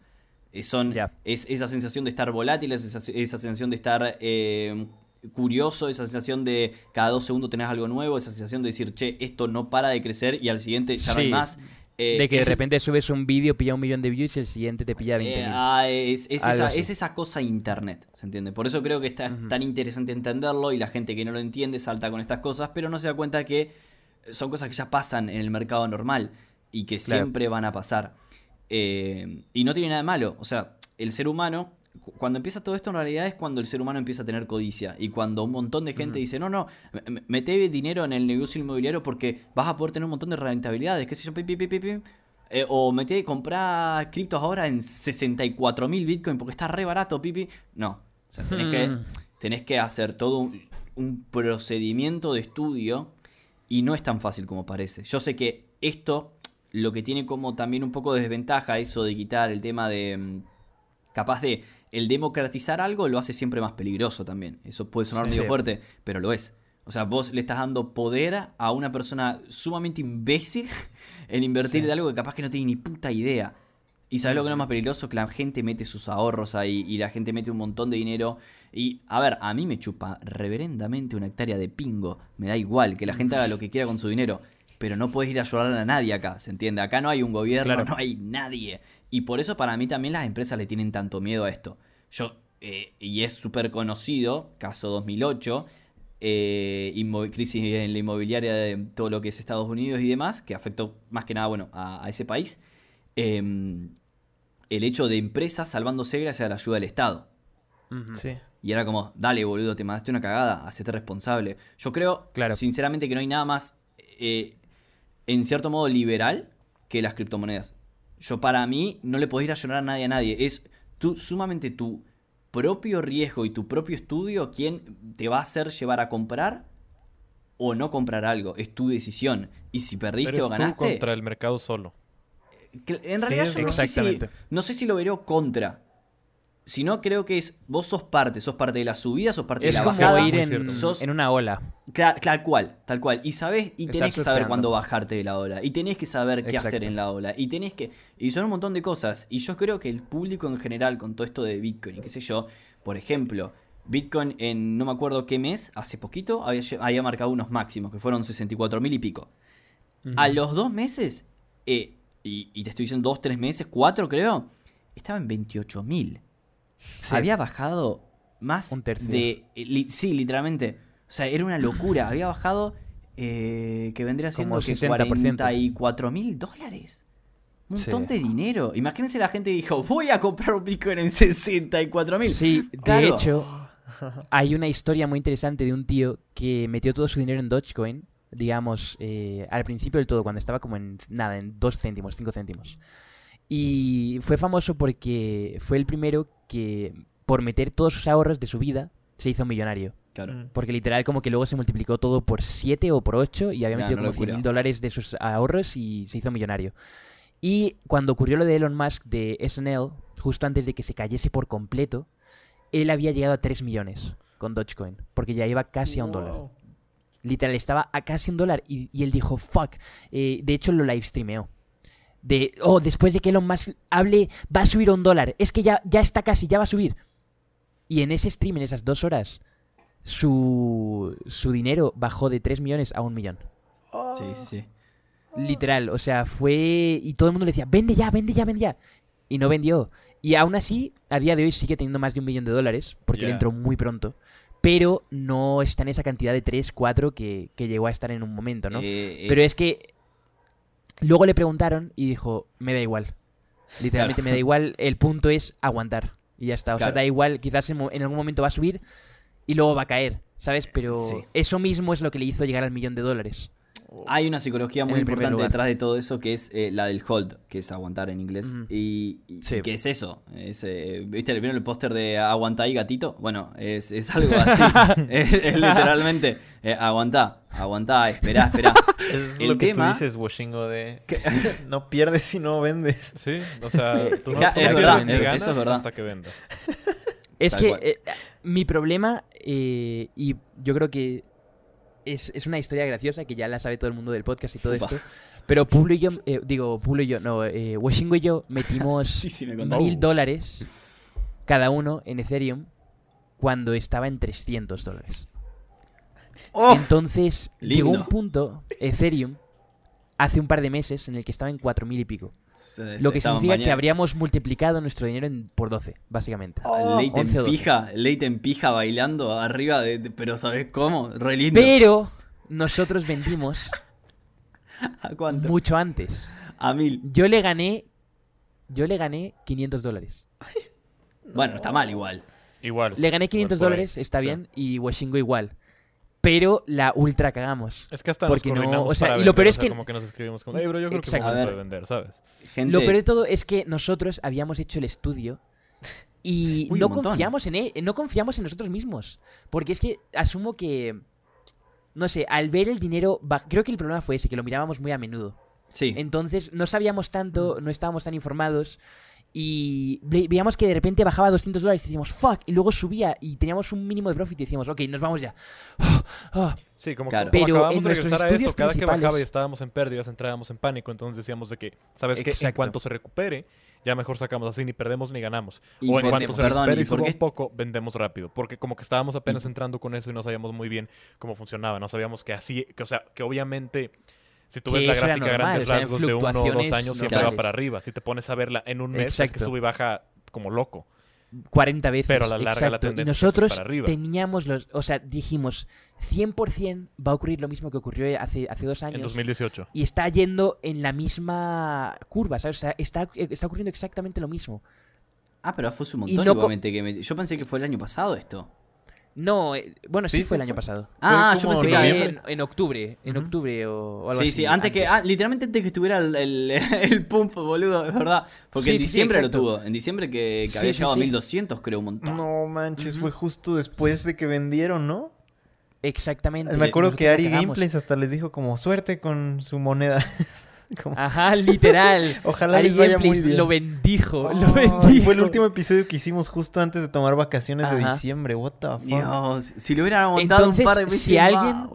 Si alguien alguna vez se siente imbécil, Recordad que nosotros prácticamente perdimos 10.000 dólares. No, es que Uy, al no. no aguantar. en ningún Ganaron momento 500. Perdimos, en ningún momento Ganamos, ganamos, Claro, pero el dinero que no verdad. ganas es dinero que Haber pierdes. tenido la posibilidad de haber ganado no significa que lo hayamos perdido, porque si a esas Es verdad. acabo de perder más de 60 mil dólares porque no compré Bitcoin en 2012, ¿sabes? O sea, Claro, tal cual. Sí, pienso no, lo mismo que vos. 13 esa años. lógica. Sí, tienes razón. No podés, no podés medir Pero eso todas no, las... eso no quita las pesadillas. Eso no quita la ansiedad que siento diariamente. Me hubiera sentido peor que no si sé- se hubiera no sé cómo caído. duerme Uriel en la noche. Holy shit. Cierto. No, Oh, man. eh, eh, eh, eh, Lo es peor es que... en casos como el de Uriel e- es justo lo que no quieres que ocurra. Porque Pero boludo, da ¿quién para se que, descarga porque- una aplicación de la nada y que no está literalmente... Es como Es- que es- tenés es- Ey, cuatro ¿por qué no aplicaciones investigó- nada más que no tenés que... primero la aplicación aparte? O sea, Por eso, ¿cómo Sí. vas a...? No, claro. pero la putada es que mucha gente siempre está como que dices algo, he invertido en esto, y todo el mundo, eres tonto, lo vas a perder, eres tonto, eres imbécil. Y no digas nada. Y en ese caso, justo la cagó él, tío. O sea, como que les dio razones ya. para tener ese argumento, ¿sabes? Mm, Es como, fuck. fuck. Igual, eh, es- eh, sí.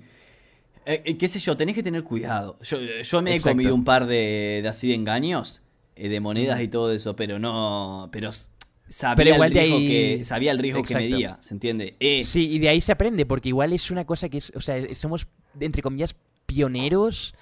Que no somos pioneros para nada, porque obviamente empezó hace 10 años, pero digamos que dentro del mainstream aún no yo- está tan mainstream. Primero ¿sabes? que sí, y yo creo que si tenés que ser primero, tenés que ser primero en lo que es vendría siendo DeFi. Que DeFi son eh, finanzas descentralizadas. O sea, Ya. no hay nadie que te pueda asegurar nada. Si ya, si ya en tema cripto nadie te puede asegurar nada, imagínate lo que es una moneda que está totalmente descentralizada.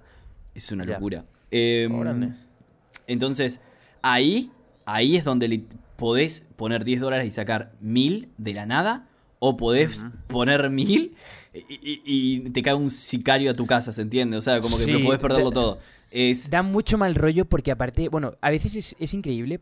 No sé si os ha salido de vez en cuando, como que cuando consumes ese contenido de criptos y lo que sea, en YouTube luego te envían shorts que son como, este chico metió eh, mil dólares en un eh, Sí, put sí, sí, sí. de una empresa y ahora tiene tres millones de dólares en dos semanas. Con tu. O luego- No. O luego hay sí, otro sí, sí, que sí. dice como, hay otro que dice como, este chico perdió todo lo que tenía ahorrado para Sí, su un universidad, montón, un perdió los 40 mil dólares que tenía en un solo fin de semana. Poggers.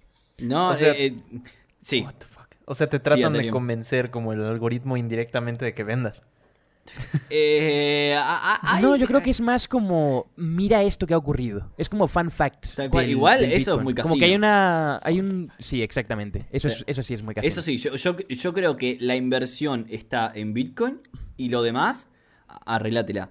O sea, incluso hasta te diría Ethereum. Yo to- todos los, to- por lo menos en, en este mm, plazo que estamos hablando, todos los grandes inversionistas fuera y que no tienen nada que ver con el mundo de, de, de- de cripto, ¿se entiende? No una empresa de cripto que emite en cripto, eso sí, lo hace cualquiera. Pero me refiero a poner Tesla o MicroStrategy o lo que fuere. Y van a invertir a, a- a Bitcoin, no invierten en ADA, no invierten en, eh, qué sé yo, eh, Do- Dogecoin o lo que fuera. Bueno, en lo Max sí, pero se entiende lo que voy porque es como el meme. Em, eh, yo creo que siempre yo creo que la inversión es a Bitcoin y la apuesta es a la altcoin. A cualquier altcoin son todas las otras monedas que no son Bitcoin. Eh, está Sí. la discusión entre Ethereum si puede ser o no, pero eh, es, es así. O sea, siempre, es más, incluso fíjate cuando todo está bajando, las altcoins capaz que bajan un 15 o un 20% y Bitcoin bajaba un 5 o un 10. ¿Se entiende? Siempre Claro. baja menos porque tiene más soporte, tiene más tiene peso Sí, institucional. ujú. Eso es completamente cierto. De hecho, Washingo y yo nos dimos cuenta de que muchas veces veíamos que, por ejemplo, Bitcoin caía en picado. Y eso es lo que nos echaba a, a intentar vender, porque decíamos, tenemos que aprovechar que Ethereum tarda un buen rato en, digamos, que reaccionar. Sí, y luego, efectivamente, sí caía más Sí, sí, fuerte, sí, ¿sabes? O- o cosas de esas. Sí, eh, Pero... Sí, sí, sí. No, no, no, que hay cosas de esas y que se comporta mucho así todo eso. Eh. Es como medio una especie de... de- de- de- eh, eh, acá está la, la moneda y después tenés las monedetas. ¿Se entiende? O sea, Claro, como que hay, hay más moneditas y todo y no, despre- no desprestigiándolas porque, por ejemplo, ADA tiene un proyecto de la puta madre detrás, Ethereum tiene un proyecto de la puta madre detrás, hay un montón que tienen unos proyectos de decir, what the fuck, es un montón esto. Pero, a ver, eh, está todo bien. Pero eh, el oro está en Bitcoin. Punto final. Claro. Ya está. O sea, bueno, no somos, no somos economistas, obviamente, pero desde tu punto de vista, eh, sería solo Bitcoin. Bitcoin y quizás Ethereum o las otras alternativas. Sí, yo creo que. Eh, el, eh, Pero sí. no jugártela, vamos, en que de repente todo Reddit diga, mira, esta moneda es oro. Y luego, si tienes mil dólares para gastar, o mil dólares dispuesto a, a perderlo, dentro de lo que cabe, Sí, ¿no? exacto. Obviamente no es en el caso de que eh, si por fin has ahorrado mil dólares no comas ni pagues tu educación. No, es como si tienes mil dólares o cien dólares, siendo más realistas, ¿no? Sí. Si alguien llega a tener alguna vez ese dinero, eh, pues Sí, es que es también... ahí eso es como lo que más recomendamos. Es bien curioso, ¿no? Invertir. ¿Quién de verdad tiene dinero sustancial como para jugarlo? Bueno, no jugarlo, invertirlo en criptomonedas, ¿no? Sí, de hecho, no, casi nada de gente, ¿eh? No sé, es- Porque hasta en Estados Unidos, que digamos tiene la, entre comillas, de las mejores economías, Sí. Está comprobado que todo el mundo, o el 90% de la gente, vive mes a mes. Exacto. Y, y en México es día a día. O sea, el... Exacto. Entonces, no sé, es bien curioso cómo es el, pon tú, el 1%, que es la clase media, media alta, que puede darse los lujos de investigar y decir como, ah, a ver, ¿de, de qué va esto? Y E invertir. invierto, ¿no? Exacto. Y cómo eso es algo tan masivo, ¿no? O sea, yo, ustedes son los únicos que escucho que hablan de criptos. No, Yo, ninguno de mis amigos tiene, bueno, no, sí tengo un par de amigos. Pero lo empecé a escuchar con ustedes y me pareció bien, bien interesante, no sé cómo. Sí, es que creo que sobre todo es interesante mm, yendo al, al punto de que quizás en un futuro todo el mundo tenga eso. O sea, como que todo el mundo se lleve por Bitcoin o por criptos. Por eso es para mí lo más importante. Pero sí es cierto que a día de hoy, digamos que la gente que puede hacerse millonaria es gente que está ya bien. O sea, gente que no tiene mil dólares para invertir o lo que sea, obviamente no se van a hacer millonarios porque pues es una de esas cosas en las que tienes que invertir para que luego te dé resultados. Sí. Pero, pero igual está interesante, ¿no? Como hablar del tema, ver cómo funciona todo y eso. Igual siempre, igual siempre esto, algo que me olvidé aclarar, y es sumamente importante, y por favor, se me lo graban todo lo que están escuchando este puto podcast, es siempre dinero que estén dispuestos a perder.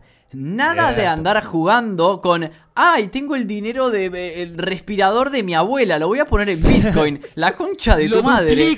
Lo duplico, le compro dos y me compro la PlayStation. Claro, boludo, la concha la lora. A ver, escuchame una cosita, pendejo. No, siempre, siempre, siempre, siempre es dinero que estén dispuestos a perder. Te sobran 100 dólares y literalmente vos pensás que es mejor meterlo en cripto o en lo que se te cante el orto, pero literalmente ese dinero, así como te da igual, lo tenés que poder prender fuego. Te tiene que chupar Y un huevo. ex- Así. exacto. Y sobre todo, yo diría que tienes que ser consciente de que es dinero que probablemente te salga rentable y ganes mucho si no lo tocas por mucho tiempo. También. En plan, yo un problema que tuve es que, digamos, llegué a necesitar dinero y tuve que sacar eh, varias veces, digamos. de Anchor. Sí. Eh, exacto, de Anchor igual.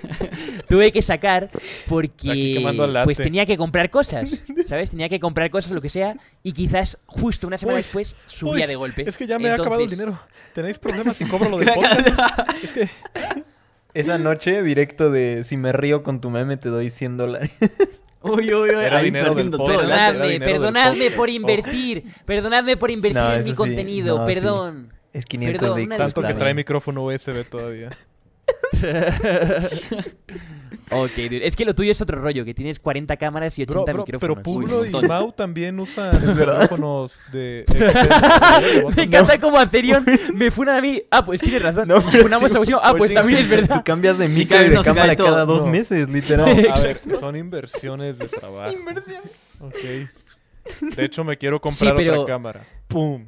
A la gente, a la gente que, digamos, se toma demasiado en serio esto o lo que sea. Porque si- siento que va a haber gente que dice, oh, se lo toman a meme.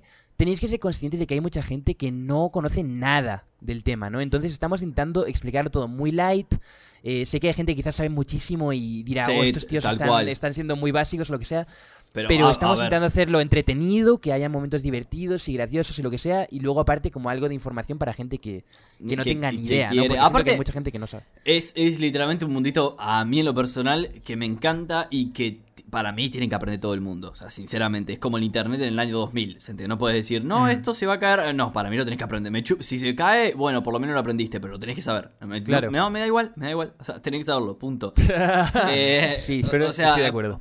Ajá. Sí, Es, es bien curioso cómo eso surge con nuestra infancia, juventud, y cómo nuestros papás no nos pueden aconsejar sobre eso, ¿no? Pero nuestra generación va a poder aconsejar a la siguiente. Porque ya Sí, ha yo, de haber yo sido le, más normal. yo le intenté explicar Bitcoin a mi papá. Fue, Oh, man. fue una de las tareas más difíciles que hice en toda mi vida. No, no lo entienden, boludo, no lo entienden. Yo digo, Sí. pero vos estás entendiendo que ese es... No lo entienden, no lo entienden. Y me, no es que me desespera, pero es como que quiero que lo aprendan porque, eh, viste, es como cuando no aprendes una nueva tecnología, te volvés eh, Claro. obsoleto, ¿se entiende? Es lo mismo, o, o los señores Sí. mayores eso que...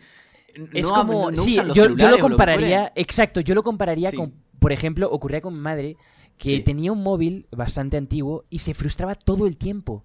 Y le decía, cómprate, mira, eh, cómprate un móvil nuevo, haz esto, no sé qué, vas a ver cómo te ayuda. No, es que es mucha tecnología, es mucho rollo. Y es como, de verdad, te aseguro que vas a dejar de quejarte diariamente de tu teléfono si aprendes a usar uno nuevo. Y luego, obviamente, acabó comprándose un, un iPhone eventualmente, lo que sea, y no lo soltaba. Literal. Claro. Aprendió a usarlo. Y, Sí. y dijo, wow, esto es otro mundo, las fotos, Te mandó el piolines Facebook, todos los días todo, exacto, todos los días me envía Todos piolines, violines. memes de, de Kim Jong-un con el pelo despeinado diciendo Uy, como, uy, buenos días. eso, un montón. Medio rojo el, el- Damn. Donde sale el burro de Shrek y dice de que ¿Dónde están todos, grupo? No mamen. Ya despierten, bola de huevones que los mandan a los grupos. güey, ¿sabes? De que- Exacto, exacto, pero siento que con... Exacto, hay muchas cosas que están saliendo a día de hoy que mucha gente no entiende. Y yo me acuerdo que, por ejemplo, cuando tenía, digamos, en 2013, Sí. yo quería ser youtuber, ¿vale? Yo era un chaval de 15 años que quería hacer vídeos en YouTube y le decía a mis amigos, voy a, voy a ser youtuber, voy a intentar hacerlo, voy a hacer contenido, eh, no sé qué, y todos me decían, ¿pero para qué? ¿Para qué vas a meter tiempo si luego YouTube va a morir en dos años? Si de repente qué es algo- poca visión, boludo, literalmente. Sí, ¿no? o sea, literal decían, ¿y si, ¿y si se acaba? ¿Y si se termina el año que viene? ¿Y si te pisa un auto cuando se de la escuela? ¿Se entiende? Dale, Pero, boludo. o sea, yo, yo desde un principio lo vi como la, la imprenta 2. Y mejor, porque tiene vídeo, ¿sabes? O sea, es, es IRL. ¿eh? Es bueno, es bueno. No con joke, o sea, tú, yo, yo siento que es igual de importante. Sí, O- tal cual. o- o- sí, sí, sí. o Yo, más. le doy, yo, yo le doy la misma importancia. Incluso más, porque para mí la, la imprenta se va a dejar de usar. Pero, pero sí. La importancia O sea, de la imprenta era que se podía replicar y, y el conocimiento Ah, se quedaba sí, sí. para siempre. Yo- sí, sí, igual Sí. yo pensé, eh, a lo que me refiero es que, o sea, claramente todo tienda a digitalizarse y eventualmente la imprenta lo más probable es que muera. No ahora, Exacto. pero de acá a un siglo probablemente sí. Una cuestión de Sí. facilidades nada más. O sea, Sí. eh, yo, por ejemplo, es una verga, pero la otra vez, nada que ver, tiré la verga y la nada. Pero la otra vez, por ejemplo, estaba, estaba escribiendo algo en un pizarrón y, y o sea, y me, me agarró un lapsus mental de que tenía que, tenía que borrar algo y yo literalmente paso mucho tiempo en la PC. Mucho tiempo es más de la mitad del día. Eh. Y literalmente puse los dedos como si quería apretar control Z. O sea, se me, como viste, Oh, como que se me cortocircuitió un poco el cerebro y dije, uy, no, tengo que agarrar el borrador. Y me dio una paja hacer todo ese procedimiento, porque dije, voy a agarrar, borrar y fijarte que esté bien borrado y todo. Y es muchísimo. O sea, literalmente es un montón. Y para mí, el Internet tiene sus ventajas y sus desventajas. Y una de las ventajas para mí es que para mí todo el mundo eh, va, va a empezar a cada vez escribir más como el culo. Porque al no tener un autocorrector... Eso es cierto. ¿verdad? Eso es sumamente lógico y cada vez la gente va a tener Muy peor letra. Eso Sí. también es sumamente lógico. Eh, Yo ya tengo letra eh, muy mala, entonces. Sí, yo, yo, yo tenía una letra preciosa, incluso escribía con pluma ¿viste? y toda la bola. Eh, y ahora es, una, es, es Es un una asco. mierda. Yo, O sea, yo es un de asco. hecho, a veces como que... No sé, me imagino escribiendo. Uy, Porque no, uy. no recuerdo la última vez que escribí algo. O sea, lo único que escribo es la firma cuando estoy pagando algo. Sí, tal cual. Literal, eso es día, eh, o sea, en mi día a día eso es lo único que para lo que uso la escritura. Órale. No, Sí, sí, yo igual. O sea, no, en mi cuarto y en nuestra casa probablemente no encuentres un boli. what the fuck. Eh, uy, es Yo- verdad, es, es algo, es- sí, sí, sí, sí, sí, sí, tal cual. Yo lo disfruto un montón. Yo las cosas táctiles me, me fascinan, o sea... Yo tengo una pluma fuente a mí que igual, me los de iPhones. cumpleaños y todo. Sí, no, sí, o sea, sí. táctiles de... Física, física, física. Eh, la Smart TV, la. Smart TV que pongo Netflix así tocando la pantalla. No, no, un no. montón. No, Yo digo no, que... espérate. O sea, es Yo digo que hay cosas que no deben de morir todavía, ¿sabes? Sí, activa además como zonas distintas, yo creo, como de- del... Pues sí, del cerebro tal vez. Sí, eso es verdad. No es lo mismo. Lo que, igual pasa por es que, eso. lo que pasa es que vosotros sois personas muy románticas. No romántico, pero- solo creo que es como una paleta de colores, ¿haz de cuenta? Es como Sí, el pero rojo yo o siento que- automático. Es distinto. Exacto, pero siento acá. que, por ejemplo, mucha gente va a crecer, muchos niños van a crecer y van a des- de- eh, o sea, van a dejar de usarlo. Sí, van a dejar de hacer esas cosas. Y nada más que nada por una cuestión Aunque de sean comodidad. absolutamente necesarias, obviamente siempre es bueno que cada uno tenga su, su conocimiento básico. Siento que en un futuro muchos chavales no van a aprender a escribir en lápiz o digamos en, en papel, sino ya directamente en... Sí, la otra vez me estaba preguntando eso. Si se va a volver obsoleto el, el escribir a mano, ¿es verdad? Qué triste, ¿no? Sí, Pero yo creo que todavía le falta para eso. Porque, Eh, por eh, ejemplo, incluso la foto análoga, el cine. No, falta un montón, falta muchísimo. El cine en muchísimo. celuloide se sigue usando y eso fue hace 50 Claro. años que se descontinuaron No, y supuestamente. pues los, los o sea, la tecnología no está a ese punto, o sea, no, no todo el mundo es Corea. ¿Sabes? O sea, en México o en España o lo que sea, de aquí a que todos los colegios estén absolutamente digitalizados, vamos. Eh, pero gente, ya- literalmente que en, lo- en los colegios de acá Argentina no, no tienen ni siquiera estufa. O sea, imagínate, imagínate si le vas a hacer. O sea, Claro. imagínate, imagínate nada más. O sea, no. Eh, no, igualmente La yo creo que Claro, escuelas no, a la o sea, larga. es una- es un futuro, no futuro, ni futuro. papel en el baño, late. ¿Y tú crees Sí, Oh, que- sí, es verdad, no, tampoco hay papel, tampoco hay jabón, es verdad, ahora que me yo acuerdo. llevaba el jabón sí, a mi El escuela, latte sí. viene de Estados Unidos, donde siempre hubo papel en los baños. Pero ¿saben Uy, qué uy, no uy. falta? De hecho, no, ¿eh? De hecho, en COVID... La gente podría no tener dinero, o sea, podría rascarse la cabeza en cómo A va a pagar la renta, pero tienen un buen teléfono. Y eso creo que es Yeah. la tendencia en el 90% de los casos. O sea, Sí. todos Mm. tienen un teléfono táctil. al Y es que si te lo pones a pensar, en realidad el teléfono te da poder eh, y te da un montón de, de acceso que a- incluso hay, hay veces que hay gente que lo prefiere antes que eh, pagar la, el alquiler. Exacto. Entonces, No, y te da eh, escape también. Lo te da, se da un montón de cosas, tal cual. Te puede dar algo sí, bueno, pero también te puede dar algo malo. Es que es una herramienta, o sea, que depende de cómo la uses. Exacto. Es Sí, como sí, un sí, arma, o sea, no- tanto la puedes usar como legítima defensa como la puedes usar para armar pinche tiroteo, güey. O sea, es- depende mucho de cómo la uses tú, güey. O sea, son herramientas. Pero sí son herramientas. personas. ¿Cómo? Las personas. Uy, uy, uy.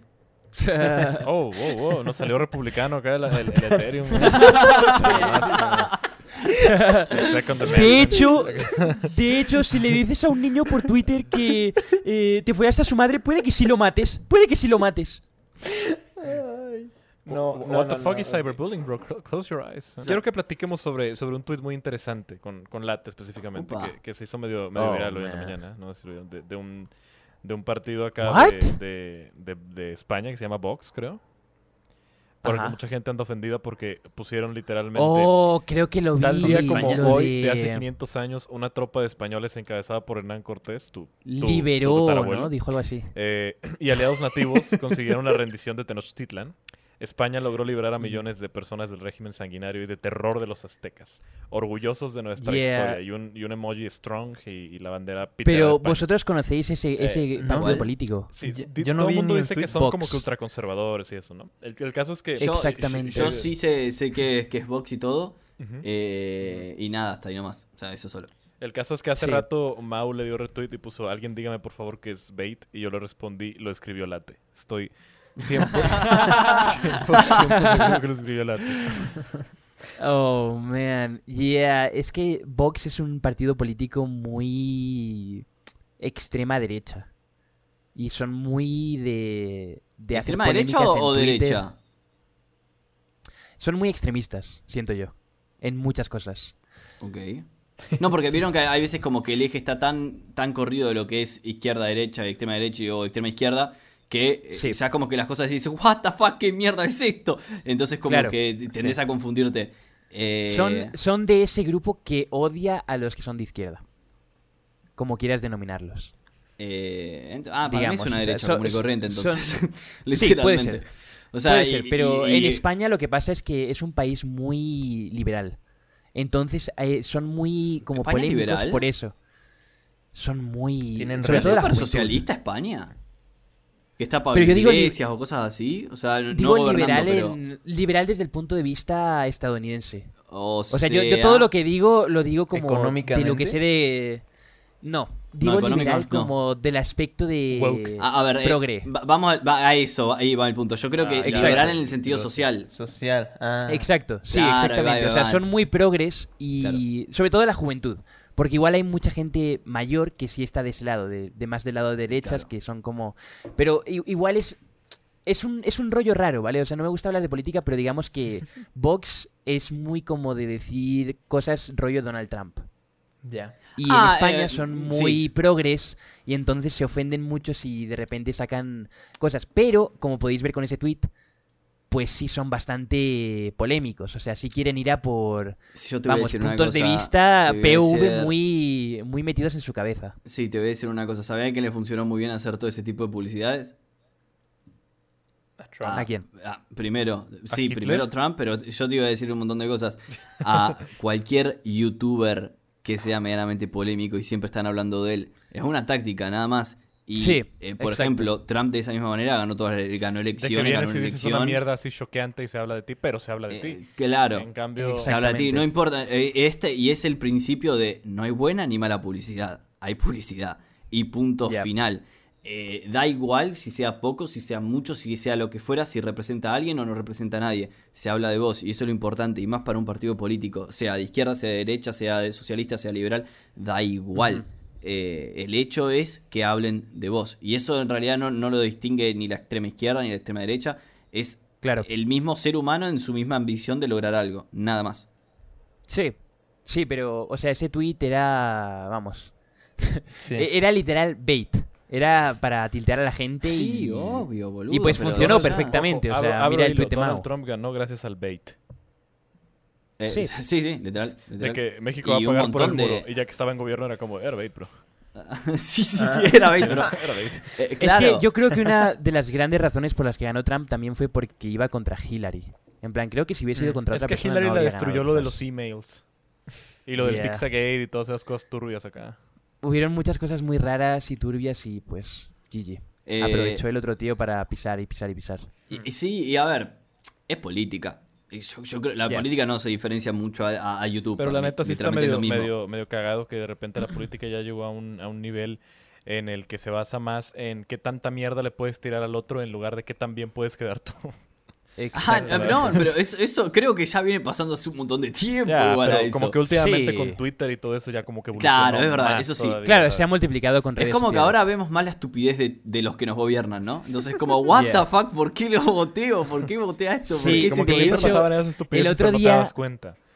El otro sí, día sí. vi un vi un TikTok que me dio Fuente risa. TikTok. Eh, algo, algo muy raro. ¿Viste que, viste que Exactamente, ya fuente se pueden TikTok. citar videos de TikTok Pero- en formato APA? Oh, no, o sea, ya hay un ¿En serio? formato, sí, ya hay un formato ya para citar en APA videos de. TikTok. ¿Qué dices? What the fuck? Pero bueno, en fin, era un TikTok que no, no era editado en nada, era simplemente como un clip, pero con zoom dentro, de cuando estaban eh, haciéndole el juicio a Mark Zuckerberg. Sí. Cuando estaban haciendo lo de que 10 10 explicaciones de Facebook y todo esto. eh, y había una que decía que era un, era un gobernador diciéndole, eh, Facebook es gratis y sí, vas a sí, sí, intentar sí. mantenerlo gratis, ¿verdad? Y dijo, sí. Pero entonces, ¿cómo generas dinero de Facebook? Si no es... Si, si, ¿Cómo vas a continuar la we- empresa sin cobrar? Y, y dijo, Senator, we run ads, ponemos anuncios. Y como que sonrió por primera vez en su vida. Sí, sí, sí, sí, sí. Y fue como, como- bro, o sea, la También, peli. también está bien turbio cómo Facebook consigue la, la info. Sí, de- eso de los tema. ads. Eso, es es, otro tema. eso es lo que le debieron No nos metamos ahí pregun- eso es porque lo que le estamos hasta las haber 5 de la mañana. preguntado. Eso es lo que le debieron de haber preguntado. Pero le pones a, le pones a boomers, todos pendejos. Que el, el problema es que, o sea, esas son las- el tipo de preguntas que le debieron de hacer, ¿sabes? Como de, ¿qué maneras tiene Facebook de obtener los datos? Para los anuncios que en su mayoría llegan a ser eh, formas turbias. En cambio, le preguntan pendejadas boomers de, de cabrones que no entienden Exacto. que piensan que Facebook te ve cuando te Eh, estás bañando y no te ve así. ¿Por qué mi Es- hija, por qué mi hija salió de casa y luego la podía es ver en el más mapa? complicado. Es como de... Eh, señora, señora, eso es Google. Eso es, eso es, eso es Find Your iPhone. de- Eso, es, eso, eso es otra ¿Por qué? empresa. ¿Por qué, por qué- por qué en Eso la- es otra empresa. ¿Por qué en la ventana de publicaciones dice, eh, ¿qué estás pensando, Juan? ¿Cómo, cómo sabe cómo me llamo? Eh, why does my why does my kid why does my kid uh, say poggers when he plays Fortnite? Uy, uy, Why, why, ¿Por qué me salen los cumpleaños why is my son playing Fortnite? Eh, también hay que empatizar con los boomers. Que llegue que llegue de repente y diga What is Fortnite? Eh. ¿Qué es Fortnite, eh, Mark Uy, Zuckerberg? sobrino, ¿cómo ve? Ya, ya, le- ya le metí los, los ahorros de la hipoteca ahí al Dogecoin. Ya, ya, ya, ya, ya, onda, ya. ¿Cuándo recupero? ¿Qué- ¿Cómo lo saco? ¿Cómo lo saco, sobrino? ¿Cómo lo saco? Oh man, Wow. fuck. Eh, eh, el internet eh, es muy difícil a, a estar actualizado con el internet. Sinceramente. Qué locura. es muy Qué difícil. locura. Sí. Es- ¿Qué opinas de, de los VTubers? Aprovechando que estamos hablando como de cosas imaginarias, de cosas de internet así medio ¿Qué estás ficticias. Me parece que es una expresión de la misma, de- del mismo internet de decir, che, escúchame, si, si me pongo un nick, que puede ser cualquier nick, ¿por qué no me puedo inventar una imagen también? Exactamente foto también. Claro, me, me parece, me parece Claro. A mí me da igual, o sea, eh, me parece eh, incluso hasta algo bonito, o sea, no me, no me molesta para nada. Y no sé por qué me molestaría tampoco, pero, Ey, yo... pero se entiende. Mientras que no hagan algo, eh, eh, se entiende algo, y no algo que sea como o estafar o, hipersexualizar o, o Exacto. alguna cosa así que vos digas, pero se lo diría a cualquier persona. Está todo bien para mí, o sea, está perfecto, Claro, vamos para adelante. Y yo creo que las empresas se empezaron a dar cuenta, muchas, de que lo que hizo Samsung es un excelente movimiento. Sí, Lo que hizo Samsung hace un par de wanted fue excelente. Sam. Vamos, que todo el mundo se la quiera follar. Sí, sí, fue excelente. Yo, yo creo que fue el, eh, el paso que necesitaba. O sea, Samsung dio ese paso y va a ser claramente la empresa más Siento- beneficiada porque fue la primera Siri que lo ya dio. no, ya no falta en ponerle una Ujú. cara... Bueno, que Apple ya no falta en ponerle una cara a Siri también por eso mismo. Sí, y de hecho, yo el otro día vi tu vídeo en directo, J, el de el virus este, que era como un mono morado. sí, sí, sí, sí. Y dije como, pero? ¿por qué se llama- ¿cómo, no existe eso? O sea, ¿por qué no sigue existiendo, eh, digamos que un muñequito en tu esquina, en la esquina de tu ordenador, al que le puedas hablar y decirle como, hey, abre Ey, esto? porque para eso está Pues es Cortana. Cortana. Es Cortana. Claro, pero es que no- es Sam en Samsung. Pero es que Es no, Google no es lo mismo. Siento que Cortana no... Porque no No tiene es- una cara a la cual le puedas reflejar. Exactamente. Porque no está- exactamente. porque es como no que es muy complicado. Lo ves como una clip, parte ¿no? de... El clip de Windows XP. Ah, no, Claro, sí. tal cual. O sea, clip, y, es, y es muy, y es muy era fácil para nosotros decir eso, ¿se entiende? Eras como... Pero es que eh, siento que como ser humano, nosotros vemos una cara. Sí, y sí, sí, decimos, obvio, Voy a hablarle a la cara, ¿sabes? Obvio, en obvio, vez de una un símbolo de un micrófono Pero que es, es, Cortana. es curioso porque además, si tú ves la cara, la cara también te ve a ti, ¿no? Y, y creo que eso no es algo tan Ajá. deseable. Tener un, eh, un ente empatizable eh, en tu computadora que también es te muy puede ver raro, ti. es muy es muy 2001. O, o cuál era la película de, del robot ese de la nave? ¿De Hulk? ¿Cuál? ¿Cuál robot de la nave? ¿Yo robot? No. Que, que hay un robot, hay un, hay un botón rojo que te habla. Hay un ¡Ah! ¿Wally no es? no, no, No, es, no, No, es- no, ¿no? una peli Odisea del. Espacio. 2001. Esa, esa, ah, sí, sí, ah, 2001. 2001. Emil. Sí, sí, sí, sí. Es HAL, claro. Mi Que luego mucha gente lo Hal, acá. conoce por la referencia en Los El- el Evil Simpsons. Computer, ¿no? Según. Sí. Sorry, Robert. I'm not entitled. Eh, Sorry, Robert. I think I am entitled to an answer. I, f- I fucked your wife, Robert. Ese no lo vi. I, I, I, I sell crack, Robert. I es la versión. Pornhub. Rob, come La on, Robert. Oh, man, Robert. Come. Pero sí, de hecho black, yo creo que aparte se ha visto, aparte se ha visto la eh, se ha visto la evolución de, de los personajes en YouTube, ¿no? O sea, como que al principio era solo voz, no digamos, había gente que hablaba y era solo voz de fondo. Después la gente dijo, oh, 500 de IQ, para que empaticen un poco más conmigo, pero no quiero poner la cara, voy a poner un sticker, voy a poner una fotito. Y ahora como que eso ha evolucionado a personaje VTuber, ¿no? Que ya es como literal poner cámara sin poner cámara. Tal cual. Y me- me- a, a mí, qué sé yo, me parece bien. Me parece bien. qué Es que es como. Eh, como probablemente ya cuando. Que usábamos dibujitos también. Antes, o sea, que incluso Claro. llegué a usar. No sé por Sí, sí. Qué. o sea, Claro, sí, o sea, los stickers sea, de toda la vida, que era de- tu carita sí, flotante, o sea, ¿no? yo tuve un historial de criticar pues, pues VTubers y luego caí en cuenta de eso. Es como de, güey, yo era Tú eras un VTuber. ¿sabes? Claro. Hoy no, era un No, VTuber. aparte como que lo empecé Oh, a respetar no, poquito Washingo más VTuber. Cuando Nimu nos... ¿Nimu? ¿Si es Nimu o es Nimu? Bueno, Nimu. cuando Ajá. Nimu nos explicó como que toda la tecnología que hay detrás y todo el desmadre que usa para poder Es hacer una, eso es posible. una locura. Es una locura. sí está bien ¿Has hablado con. Nimu, Jota? Eh, creo que en la serie de Raz, ¿era Nemo o era Sui? La que estaba Eh, con. Ambas, ambas estaban en la serie. Ah, bueno, no sé, con una de dos hablé y me acuerdo que estuvimos. Con, con Éxodo estuvimos jugando mucho. No sé sí, qué es- estaba- era Nimu. Ah, Era Nemo. con Ah, con. Nemo estuve hablando un montón, Sí. entonces sí, pero después nunca más hablamos. Pero estuve Ya, hablando un montón en la serie, estuve hablando un es- montón. Es súper, súper, súper interesante. Eh, todo lo que hay detrás. Sí. O Le tengo que sea, preguntar bien, quizás porque hay- me interesa mucho como para saber. No para hacerlo, pero Exacto. me interesa como para saber. Sí, sí, montón. sí. Pero eh, siento que mucho VTuber está como empezando y solo tiene como un software muy básico de tu, cam- tu cara se convierte en un muñeco, ¿no? O algo así. Pero ella ya estaba hablando de cosas de manos, ¿sabes? De Sí, tecnología que de registra manos, todo. faciales, cuerpo. todo eso. Exacto. Hermoso. O sea, Hermoso. todo ultra avanzado. Sí. Súper, súper avanzado. Eh, Todo lo que es tecnología de movimiento y demás está muy avanzado. Yo creo que eso lo avanzó Ujú. mucho el tema de los filtros. Para cualquier Sí. tipo de aplicación que fuera, Sí. para mí eso lo avanzó demasiado. El hecho de que incluyeran una cámara infrarroja en los teléfonos, ¿no? Porque ella justo usa un, un iPhone, creo, que Ajá. la cámara que detecta distancias es la, es la No, que usa que, para que todos detectar su dicen cara. que en, que en el iPhone 12 Pro creo que tiene el sensor LiDAR que te dice qué tan lejos están las cosas y te detecta la profundidad. Ah, Es esa como tecnología está impresionante. tecnología muy Está buena. impresionante como Sí. para La otra vez- tu teléfono, ¿sabes? Es- Está buenísimo. Sí, la otra vez estaba viendo unos videos de eso, de una cámara que hicieron, trataron de hacer LiDAR y como que no tiene lente ni nada, solo detecta las direcciones, como todas las partículas de luz, como, por posición y dirección, ¿no? Y Ujú. puede remapear como si estuvieras en Es cualquier lugar yo, del cuarto. Y obviamente no estoy full informado, como que envía un montón de, de rayos de luz que nosotros no podemos percibir y se, y se Y fija lo- en cuánto tardó la luz en llegar a cada punto.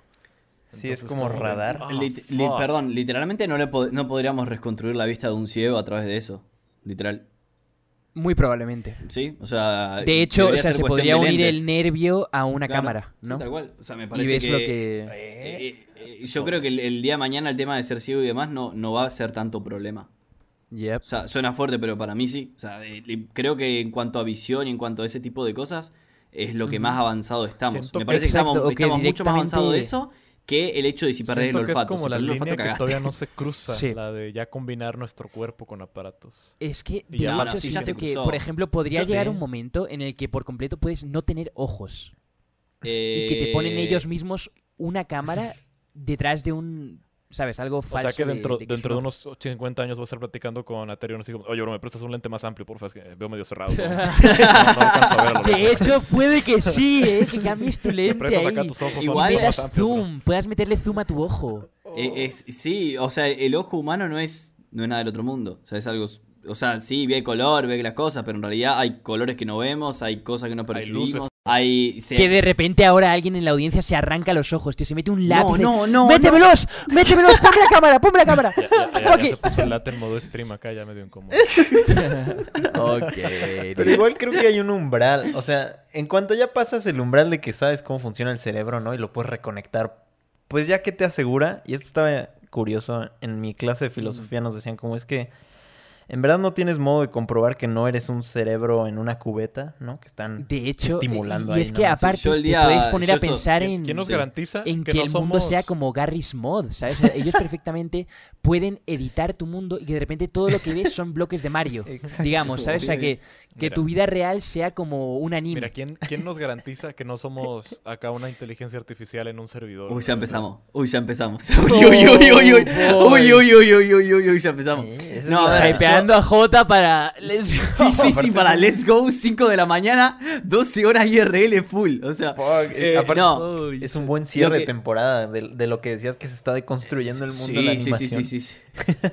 Lo que, lo Claro, que yo claro. pienso es que eh, inevitablemente con, con lo que Wash decía del tema de la eh, de que de fusionarnos con un aparato y todo, yo, yo soy de los que firmemente cree que ya somos un aparato, porque literalmente yo te suelto a vos en un bosque y no sabes hacer una pija, te morís. O sea, no, no hay manera, te morís, te morís, porque no sabes nada, no sabes ni siquiera qué planta comer, qué planta no comer, no sabes nada. En Ajá. cambio, vos con un celular tenés todo el poder literalmente ahí. Y literalmente para todo necesitas el celular. Ya no puedes hacer una cuenta rápido. Yo te digo 64 más 28, ponele, y estás media hora sacando la cuenta. Y dices, ah, claro, si sumo dos, resto. Dale. O sea, ¿se entiende? Eh, Sí, y sí, eso es una cuenta fácil, encima una suma. Imagínate una división. Anda la puta madre, ¿se Ajá. entiende? Eh, Yo una vez caí en cuenta de que ya no sabía dividir a mano. sí, yo también. Sí, sí, es, real. que, es que llega un punto o sea, en el que ya todas las operaciones las haces este Sí, real. Claro, no, y es que, o sea, tú puedes decir, lo voy a hacer a- a, cabeza, pero divides con la objetivamente, y toda esa onda. Ah, es hermoso, sí, pero, sí. Y lo pero cerrás con una el vez traté nudito de y hacer todo. algo así porque creo que estaba en un examen y mi Sí. calculadora falló y traté de hacerlo con la casita y fue como de a la madre No. no funcionaba esta chingada. Esto es re No, avanzado. y es que, Sí, o sí. sea, objetivamente, en tu día a día, probablemente lo necesites rápido. O sea, o sea, aunque sepas hacerlo, va a ser más rápido con una calculadora.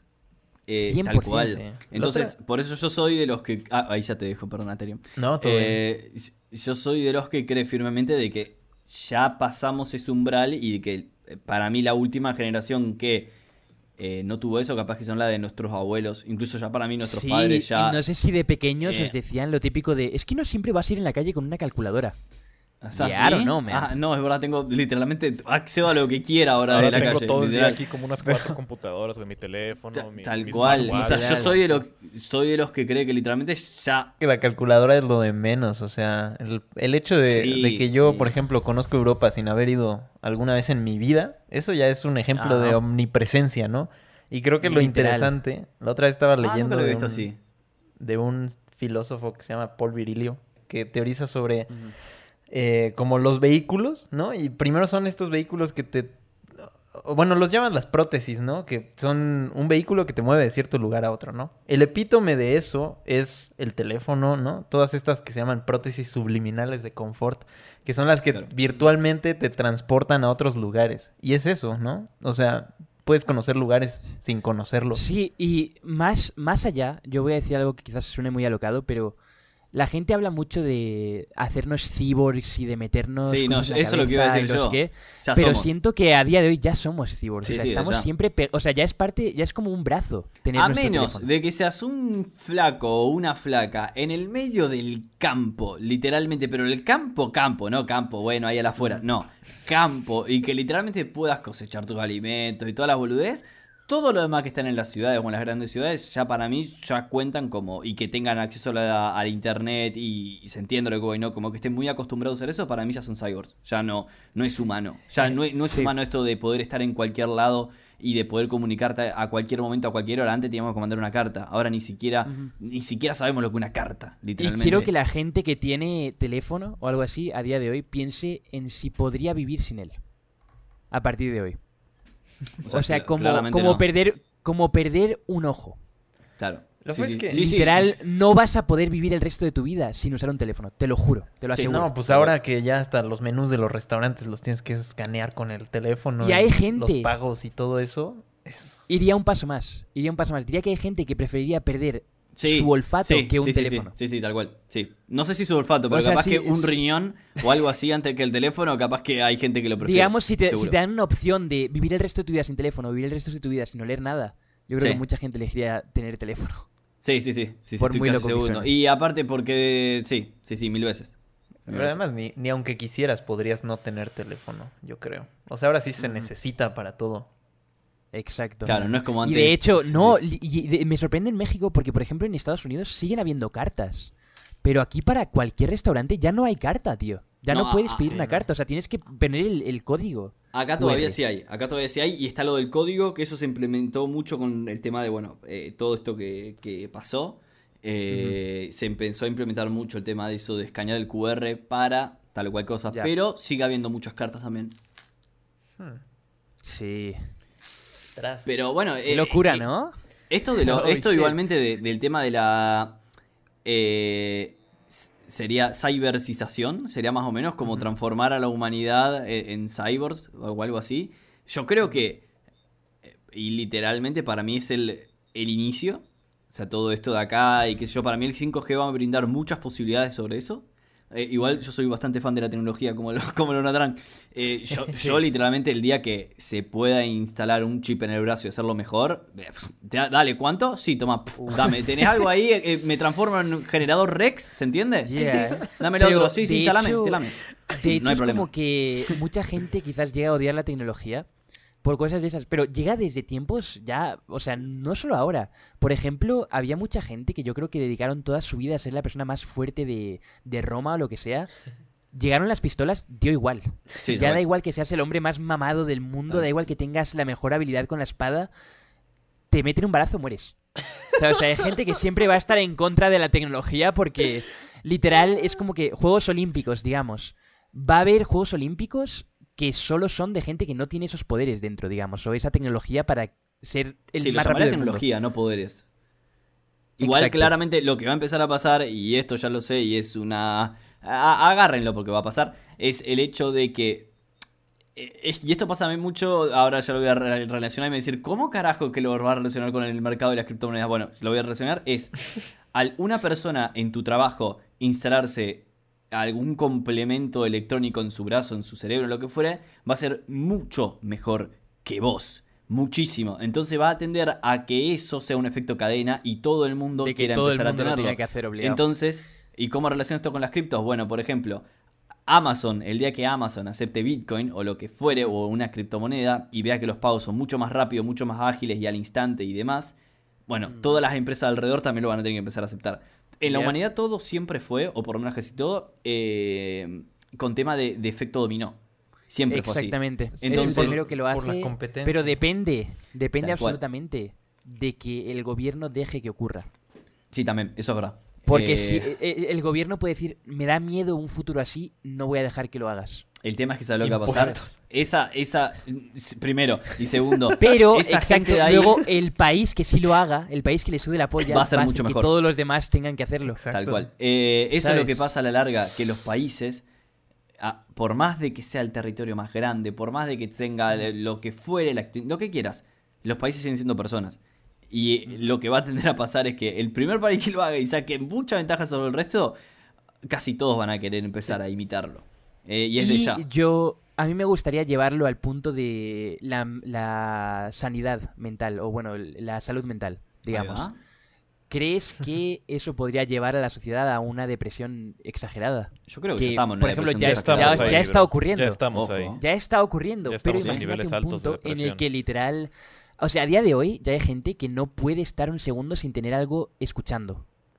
O sea, hay Sí. gente que no puede vivir su vida sin tener un podcast de fondo. Mira, Uy, un montón O sin tener música Mira, de fondo o sin ¿alguna tener algo de eso. Bueno, para alguna vez acá Pascal dijo,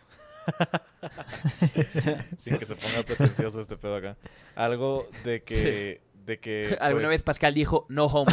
También. Al- alguna vez Pascal dijo, hubiese preferido que me insultasen, bro. El silencio. Es pe- ok. Pero mira, Uy, uy, uy, profundísimo. no, mira, alguna vez dijo que, que, pues, un... O sea, no me acuerdo cómo iba bien así exactamente, pero dijo algo como de que un... Un rey, por más poder y, y- y riquezas que, que tuviera, si no tenía una diversión, no iba a poder ser feliz y no iba a encontrar la felicidad nunca. Porque dice que el, que el problema fundamental del ser humano es que no es capaz de estar quieto en una habitación consigo mismo. Oh, la otra vez. Y Eh, esto cada vez lo maximiza más, ¿eh? O sea, la tecnología cada vez hace que sea más. y él, y él lo más, refiere a un rey grande. porque, pues, por ejemplo, dice que pues, no importa que tengas todo, si no tienes algo que hacer, fundamentalmente no tienes nada. Y es como, Sí. mucha gente lo usa como analogía de lo que pasa con las celebridades, que pues tienen todo y siempre se deprimen y así, porque pues es como, bueno, ya no tienes que hacer, güey, o sea, ya tienes todo, como que no haces nada Claro. y todo el tiempo tienes que buscar qué hacer y así. Claro, medio, medio igualmente como. mm, eh, Schopenhauer era. Ethereum, capaz que vos sabés. Eh, Schopenhauer era el que vos, el que decía de que todo es dolor y lo único que hay que Sí. trata de hacer el humano es intentar reducir ese dolor porque nunca va a llegar a encontrar la felicidad. ¡Wow! Se tornó muy oscuro esto. Sí, que lo Pero mejor que puede hacer es. Lo peor que le pasó al ser humano es vivir. Lo mejor que puede hacer es dejar de vivir lo antes posible. Sí, Oh. sí. Wow. Es Schopenhauer, literalmente, es para agarrarlo en un momento de, de- de tu vida donde más o menos estés bien Ya, mentalmente, no, porque no, si pero no es te que tirás. igual. Igual hemos de decir que él nació en una época en la que la gente estaba muriendo de hambre por guerras. Sí, y, es verdad, es verdad también, O sea, verdad, algo También tiene una ¿no? apología bien bonita hacia el amor, Schopenhauer, de por qué rayos la gente se sigue embarazando. Dice que tiene que haber un mecanismo interno biológico de por el de que cual regule ese. Sí. Sí, de, porque dice el parto es la cosa más dolorosa que puede experimentar el humano. ¿Por qué lo seguimos haciendo, no? Y es eso, el amor. Es como la justificación biológica de eso. De seguir vivo, ¿no? Y de- Medio- de medio pasar por todo ese sufrimiento, ¿no? Sí, de Sí, reproducir. sí. Eh, la misma persona que dijo que lo mejor es morirlo antes. Morirse pronto. Sí, es medio, medio incoherente. A mí me resulta. A veces cuando escucho esas cosas, Schopenhauer digo, boludo, ¿qué carajo? ¿Pero por qué te, querés morir? Es que igual es entendible, ¿no? A veces tenemos días Imagínate- happy, días Imagínate el argumento ¿no? acá de, de- de llegar a decir algo como de, ay, si Schopenhauer decía eso, pero estaba vivo, es un hipócrita, bro. Exacto.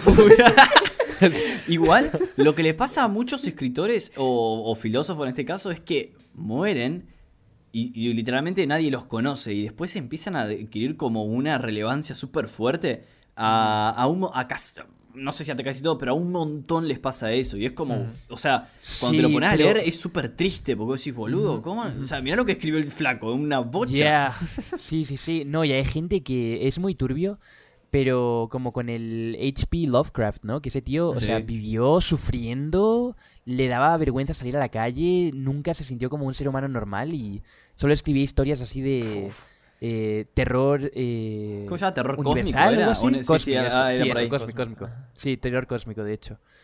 Y es como, wow, o sea, este tío creó esto y a día de hoy sería, vamos, eh, idolatrado sex symbol de las niñas emo. Sí, sí, sí, pero sí, nació en una época en la que pues era un bicho raro. Sí. Eh, Y a la gente le daba mal rollo lo que escribía, ¿sabes? Decían como, ¿qué le pasa a este tío? Sí, Aunque- desde ya. Nietzsche. Nietzsche también Nietzsche. tuvo una historia como de que. No sé de qué murió de tuberculosis, creo. Y súper joven. O sea, tuvo una vida de que se la pasó sufriendo todo, en dolor todo el tiempo. Y, y él decía que él había tenido suerte de sufrir tanto porque habiendo conocido, creo que iba así, creo que habiendo conocido el dolor podía como tener Ah. resistencia y tener como... eh, o sea, sí era más tolerante y más resistente a, a las infelicidades. Entonces, por ende, era alguien pues con mayor, eh, no sé, como fortaleza y mayor... Era algo Aguante, así como. Tenía aguante, tenía aguante. Eh, igual eso es muy. O sea, me encanta cómo tornó esto a nada que ver, pero, o sea, en el sentido de que empezamos hablando de cripto y vamos para acá, pero es, Ah. es muy. eh, pasa con estos, o sea, les explico a, la gente, es que casi todos estos filósofos nacieron entre la Primera o Segunda Guerra Mundial, o vivieron mucho esa época, o vivieron claro. épocas muy oscuras de la, de Sí. la evolución humana, que es como, bueno, sí, o sea, no puedes pensar tan en positivo ahí, o sea, como, bueno, Claro, no, y aparte era una época en la que ellos eran como pringados, ¿no? Porque era como, ¿por qué no estás peleando? Estás solo escribiendo mierdas random. Tal cual, Y bueno. luego cuando ya no hay guerra, ¿sabes? Cuando ya no se necesita esa gente que, que esté trabajando, que todo el país esté esforzándose en algo, dicen como, oh shit, pues lo que escribía sí, sí, no estaba tan mal al final. sí, sí. Quizás no era un pringao que no quería salir de su casa y ya, ¿sabes? Igual, No sé. eh, Schopenhauer es mucho más oscuro que Nietzsche. Mucho más oscuro en todo lo que hizo. O por lo menos para mí entender, para mí es súper más oscuro. Es Y como, mucha "What gente se va fuck, por, qué?". por una idea de que es al revés. Para mí, sí, sí, sí, para mí es al revés. O sea, el hecho de que no haya un dios no te afecta en nada. Sí, yo para mí Nietzsche es muy optimista. Cuando, O sea, a, a comparación de Schopenhauer, vos decís, boludo, what the fuck, pero que te dan ganas de un balcón, es, es fuerte. Sí, sí, es sí. re fuerte. Em, volviendo a las criptomonedas. Sí, sí, sí. Ajá. Oh, Eh, perdón. Igual quiero decir algo, y es con respecto a las criptos y con todo esto que estamos hablando. Para mí, los juegos basados en tecnología blockchain van a ser los juegos del futuro, y ya lo son en realidad. Y acá voy a, voy a hacer una voy a decir una cosa que probablemente me ¿A qué te refieres? ¿Has dicho los juegos? Ahí va, sí, sí, sí. Ahí- cuál? ahí- Ok. acá, acá me voy a manchar. Ajá. Acá me voy a manchar. Para mí GTA 5, 6 va a tener que tener algún mecanismo de, de cripto o va a tener que tener alguna moneda. Y, y no lo Oh, digo, no lo, no lo digo sabiendo que va a salir de en, hecho, sí, ¿eh? sabiendo que va a salir en 2024, 2023, 2024, ya va a estar el van a haber muchos sucesos. O sea, si esto más o menos sigue así, eso está claro, ¿no? Eh, y si no sigue así, yo creo que todo tiende también. ¿Por qué? Porque eh, el humano tiende a simplificar las cosas. Lo vimos en los celulares, lo vimos en cosas, lo vimos en redes, lo vimos en, en- en, qué sé yo, en pedir comida por una aplicación, en que es una aplicación que te consigue pareja o cosas así. Entonces, al tender a simplificar y que esto, para mí, si bien es simple de usar, pero tiene un trasfondo complejo como son las criptos o, o todo este tipo de, de economía, para mí los juegos que se muevan a este tipo de... a- a- como por ejemplo a salir a cotización O sea, de un ba- juego, básicamente, básicamente dices que puede existir un juego, o que tendría que, ya que Sí, igual digamos, ya hay. es lo que va a romper, que dependa, digamos, que tienes dinero en la aplicación y ese dinero es dinero real. Para mí, en realidad, ya los juegos te deberían pagar por jugar. O sea, tú dices, por ejemplo, si tienes un millón de dólares en, en, en el GTA, lo puedes sacar y que sean 500 dólares en la vida real. Y Claro. haciendo cosas o tradeando Sí, sí. con gente, puedes tener más y más Sí, y tener un estatus dentro del juego y gente que directamente viva en el juego. Eh, sí, yo creo que yo- eso tiene que pasar. Para mí es el siguiente paso. De, de humanidad, para mí es el siguiente paso. Creo Yo que también los, creo. los juegos te tienen que empezar a pagar, así como los navegadores te pagan porque vos los uses. Ya el sistema, el sistema de vos pagar para comprar juegos, yo lo veo mal incluso. Eh, Yo cuando ahora, por ejemplo, que... Perdón, Nate. Eh. Pero el tema de que los juegos cada vez van aumentando más y de que qué sé yo, de pim, pam, eh, que sí, que por un lado lo entiendo y esté bien porque en realidad tienen un montón de costos y demás, pero también podrían reducir, por ejemplo, ciertos costos, ciertos costos sacando, por ejemplo, un juego re famoso que salga como, por ejemplo, GTA 6, que la va a romper y saben, podría tranquilamente salir a cotizar una moneda que creen un token para ese juego. La rompería. Claro. Y si es GTA 6, boludo, Sí. ¿cómo no lo va a romper? Eh, No, y de hecho, yo diría que lo último así extremadamente innovador que se hizo fue el, el formato Battle Royale en los videojuegos. Y de hecho creo que no hay nada más que se pueda hacer. O sea, no creo que haya... O sea, hay- siento que Ahora ahora, vamos los a videojuegos están en una etapa... Para mí eso arruinó los ultra videojuegos. Late. en la que- Para mí eso los arruinó. El- Porque te voy a decir algo. exacto. Porque te voy a decir algo. De repente todos los putos juegos, güey, van por temporadas y tienes que estar descargando prácticamente todo el juego again al, al mes. Yo, yo nunca, yo, al- yo compré el, el- el Call of Duty Cold War porque quería jugar la historia tranquilo, de chill, y descubro que el puto disco nada más me trae el multijugador.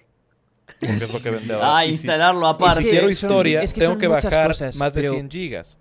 Entonces digo No como de, ah, ok, y ahí estoy Exacto. bajando las 100 Es gigas de historia. Se supone que por eso compré el juego en disco, en físico, para no tener que descargar nada. Entonces ahí me tienes descargando 100 Es gigas. Total, espérate. Pero... Las acabo de descargar.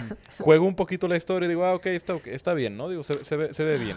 Luego pasa el siguiente mes y abro y- y, lo Actualización. quiero jugar y es como de, ah, es que se está actualizando a 100 gigas porque ya es la temporada 3, bro. Y es como, puta madre, Fortnite y sus Oh, putas temporadas, güey, arruinaron los juegos porque ya todos quieren ser así. Eso tiene... Y que coman verga. es que para ti lo arruinó. O sea- Para ti lo arruinó, para mucha gente lo salvó. Es que... Porque el- los videojuegos muchas veces se hacían aburridos porque no se actualizaban Exacto, sí. para nada. Y a la gente se aburría y la gente decía, wow, qué puta mierda. Jugaban el juego dos meses y luego ya no querían jugar más. Sí. En cambio, Fortnite mira, creó un sistema de que tuvieses que actualizarlo cada semana o la gente iba a dejar de jugar tu puto juego. Entonces por eso ahora todo el mundo lo actualiza cada dos días porque si no, no van a jugar tu juego. Igual Pero no es fue... algo- y- perdón, perdón. Igual no fue... No fue Fortnite el juego que inventó ¿Sabes? eso, el sistema de pase de batalla. Oh, Fue shit. Minecraft. Ah, no, de batalla. Eh, no, no, el sistema, el pase de batalla. ah, ya. si bien Fue Free conocen- Fire. que- no, no, no, no. What? Un giro Oh, argumental re. No, no, no. No me acuerdo. con bulla. Hice, hice, hice, me acuerdo que hace, hacía mucho tiempo, en uno de mis videos está, no me acuerdo cuál, eh, que no, que no habían sido ellos. Y Lo que ha- y esto ya lo dije en un montón de videos de hace mucho tiempo, es lo que hace muy bien Epic Games es robar ideas. Literalmente. Es una excelente empresa porque roba ideas y las adapta de una manera excelente. O sea, Exacto. todo, todo lo que Fortnite funcionó es porque en realidad ya estaba en otro juego. Y fue siempre así. Oh. Eh, por eso me le fue tan bien. Porque es literalmente Sí. adaptar algo conocido a un juego que es sumamente popular. O sea, vos no tenés que correr el riesgo de implementarlo. Ya sabés cómo es. Claro. ¿Se entiende? Es es súper sencillo, pero hay que hacerlo. Y después, bueno, lo de los conciertos y todo eso sí me parece algo masivo. O sea, me parece una locura. Que ya se había hecho antes igualmente, claro está, ¿no? Ey, pero, eso, me pero parece eso una dicen que locura está padre, nivel. ¿no? O sea, Sí, está bueno. O sea, eso de meter eventos... recién hizo un Oriana Hay un Grande video mío- Algo así que todos dijeron que estaba bien épico. Sí, ¿Y a- quién a- hay un video antes? mío de que. de- no, no me acuerdo bien, pero espera, hay, hay un video mío hablando sobre Fortnite de que a mí me parece muy interesante cómo el juego, para mí ya no es más un juego, sino es que es una experiencia.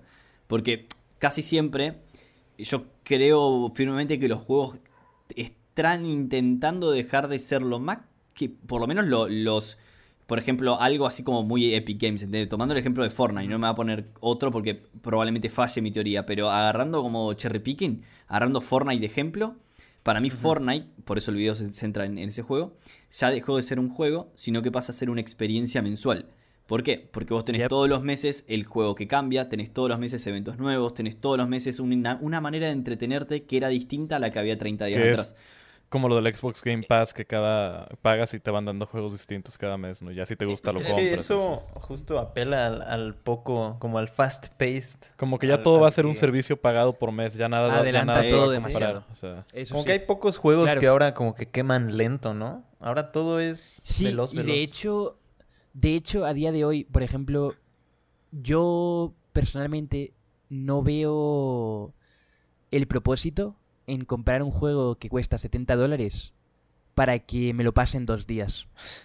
Siento que si puedo tener una experiencia que me dure un año entero o dos años gratis o muy barato, porque iba a pagar 70 dólares por algo que me voy a pasar en dos días Sí. y ya no voy a volver a tocar nunca jamás. Igual dependiendo qué juego, porque si me pones un God of War Claro. 5, digo, Exacto, toma o- todo esto, me chupa O un. Zelda, o, O un Zelda, Zelda, o algo así, Claro, obviamente. yo creo que hay juegos que van a ser icónicos y siempre van a ser icónicos. Y por más que salgan a una cantidad Sí, exorbitante de es dinero, como comprar un comprar. cuadro, Claro. ¿sabes? O sea, es como comprar algo que va a estar bonito, va a ser bonita la experiencia y, y vale la pena aunque sea solo un día de diversión es- o ocho horas de diversión. No- normalmente son igualmente son 60, Pero- 90, un montón. Pero, Oh, pero sí, exacto. entiendo, entiendo el punto igualmente. Es como comprar una Pero, peli, yo Eh, creo.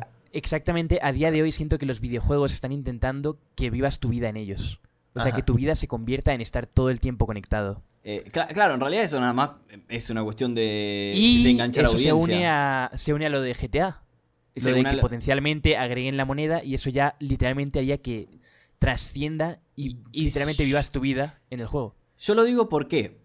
Porque Rockstar siempre fue una empresa de que se caracterizó por ser muy rebelde en cuanto a lo que eh, conocemos como status quo. O sea, siempre, siempre como que, bueno, GTA no fue un juego precisamente bonito para la época. Es más, eh, había países que los había prohibido y tuvo un montón de problemas legales y todo.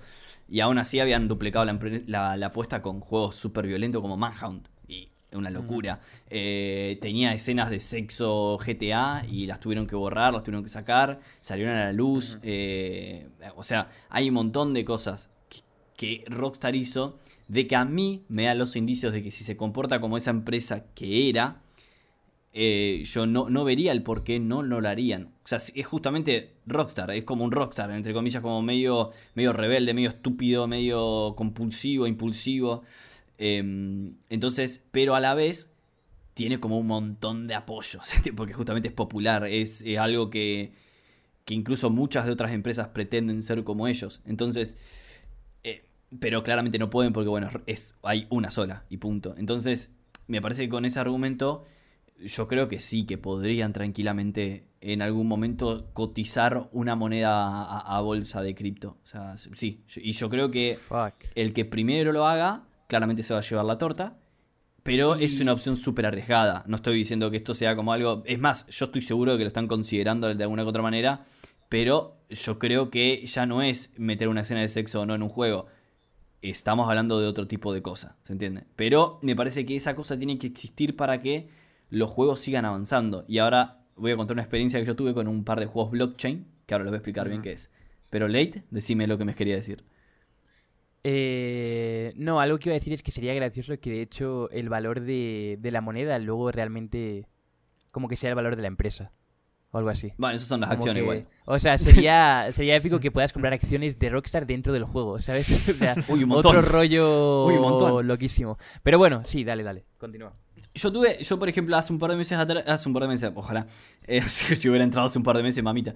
Pero no, hace un par de semanas atrás entré a un juego que se llama Axie Infinity. Es un juego de, en realidad que es una pedorrada, o sea, literal a nivel gráfico, a nivel, pero está desarrollado en blockchain, o sea, en esta tecnología estamos hablando de hace hoy. Eh, el juego, o sea, vos tenés que comprar tres muñequitos o tres bichitos de estos que se llama Axie y los pones a combatir con otros. Es muy a lo Pokémon, ¿se entiende? Usar cartas y demás, combinar las Claro. cartas, cuál es la mejor combinación y todo. Y yo como a mí me encanta eso, la verdad que fui loco y fui para adelante porque me gusta. Eh, Invertí lo suyo, porque había- tenés que, para, para entrar tenés que pagar, ¿se entiende? O sea, es eh, pagar, pagar para entrar, o sea, pay to enter. Sí. Y a la vez tiene dos monedas ese mismo juego. Tiene una que llama SLP y otra que llama Axi. Así. Y eh, AXS en realidad, no es, eh, no es Axi. Pero es eso, del juego. Y, y yo no te puedo explicar la millonada de guita que hicieron esta gente. Y a lo que voy es, en los últimos 30 días hicieron más de un... Sería mil millones de dólares. 30 días, en el último mes. Eso es literalmente, Wow. si te lo pones a hacer, de ah, gente buen- que ha pagado para entrar. no, no, o sea, de volumen. Ya. de volumen. Que ok. son básicamente 325.357 Ethereums. o sea, es una Oh.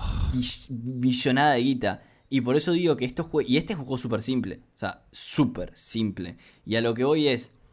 eh, de que este juego está moviendo mucha más guita que los tres o cuatro primeros juegos más jugados de ahora del momento. Y eso las grandes empresas lo ven. Y lo ven. Ya. Porque, eh, a ver, no, a ninguna otra empresa le va a gustar desperdiciar dinero o no, no poder aprovecharlo al máximo. Entonces, eh, es, yo creo que es súper, súper importante todo esto. Y de que para mí va a girar a eso, ¿se entiende? También- Ahora, ¿crees que... eh, perdón por interrumpir, pero ¿crees No. que eso tendría un rollo con... eh, digamos, la calificación o si te dejan publicar el juego? Porque puede que muchos padres digan, no te voy a dejar entrar en este Sí, juego que tiene este sistema de economía complejísimo.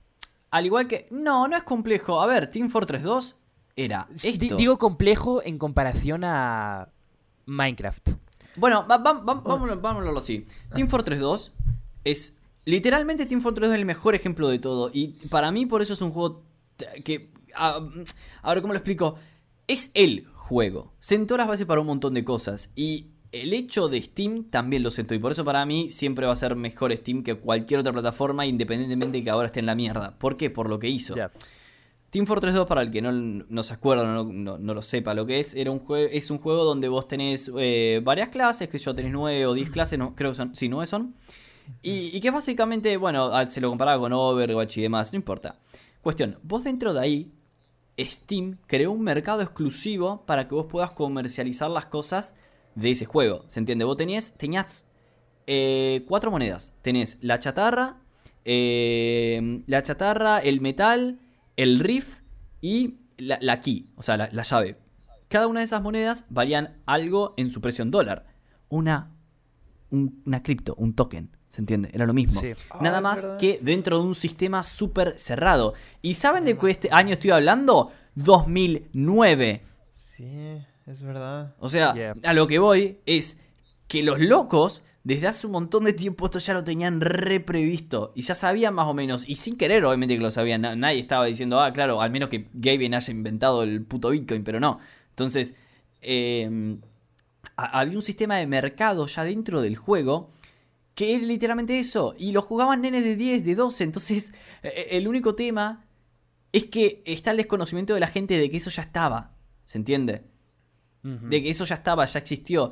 Y que vos tenías la posibilidad de tener eso o de no. e Incluso lo podías ganar jugando. Te pagaba, entre comillas, por jugar el juego. O sea, vos Sí. ibas y jugabas eh, no, no tantas horas ni nada, pero tenías oportunidades donde, pum, a veces tocaba una chatarra o algo así. Obviamente que no va a ir una mierda, sí, en el CSGO que hay cajitas, eh, de repente en una partida te regalan una caja, la Bueno, abres y, y- y tal cual, te te da puede tocar algo algo. que te da 5 dólares o algo así. Ta- tal cual. Sí, o, o, o acaba una partida y te dan un arma que cuesta 20 céntimos. O, o, claro, y has generado eh, 20 céntimos solo por jugar. Es exactamente lo mismo. Steam por eso también para mí es tan importante en ese sentido de que introduce esa idea sin necesariamente alarmar a, los padres, a los hijos, a todos, ¿entiendes? Yo me acuerdo de haber hecho, de estar haciendo trading en Team Fortress 2, o sea, con objetos de Team Fortress 2, cuando tenía 13 años.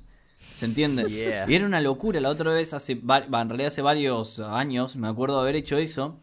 Y cuando en el último tiempo, eh, que ahora no sé si voy a sacar un video de criptos o no, porque todo esto que estoy hablando me parece súper interesante y como que yo creo que la industria por Sí, lo menos yo creo una que parte de la industria tiene que girar a eso. Si lo planteas al rollo GTA 6, o sea, si pones GTA 6 en el título y Sí. luego lo que sea, sí, sí, sí, tal cual. Sí, sí, sí, ahí, el, Puedes- hablar de lo que tú el quieras. lobby. Sí, sí. Eh, pero es, es que sí. Eh, o sea, es eso que vos me habías dicho de. Pero vos no pensás que los padres se puedan alarmar. ¿Y, y por qué Sí. se tendrán Ajá. que alarmar? Sí, primero, esto ya existió. Y el juego, literalmente, Team Fortress 2 es uno de los juegos.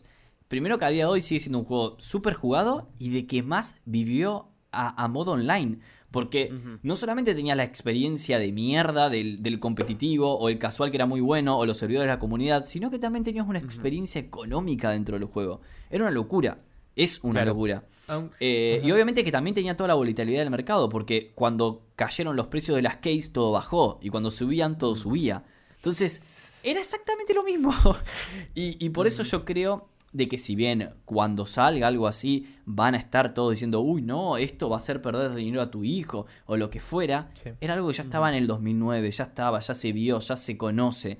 Eh, Sí. ah, y obviamente que el juego no vas a tener que, por ejemplo, no vas a tener que comprar, ponele, eh, o por lo menos desde mi punto de vista, no vas a tener que comprar eh, eh, el GTA 6, ponele en este caso, y la moneda de GTA para poder jugar. No, o sea, es compras... que aparte...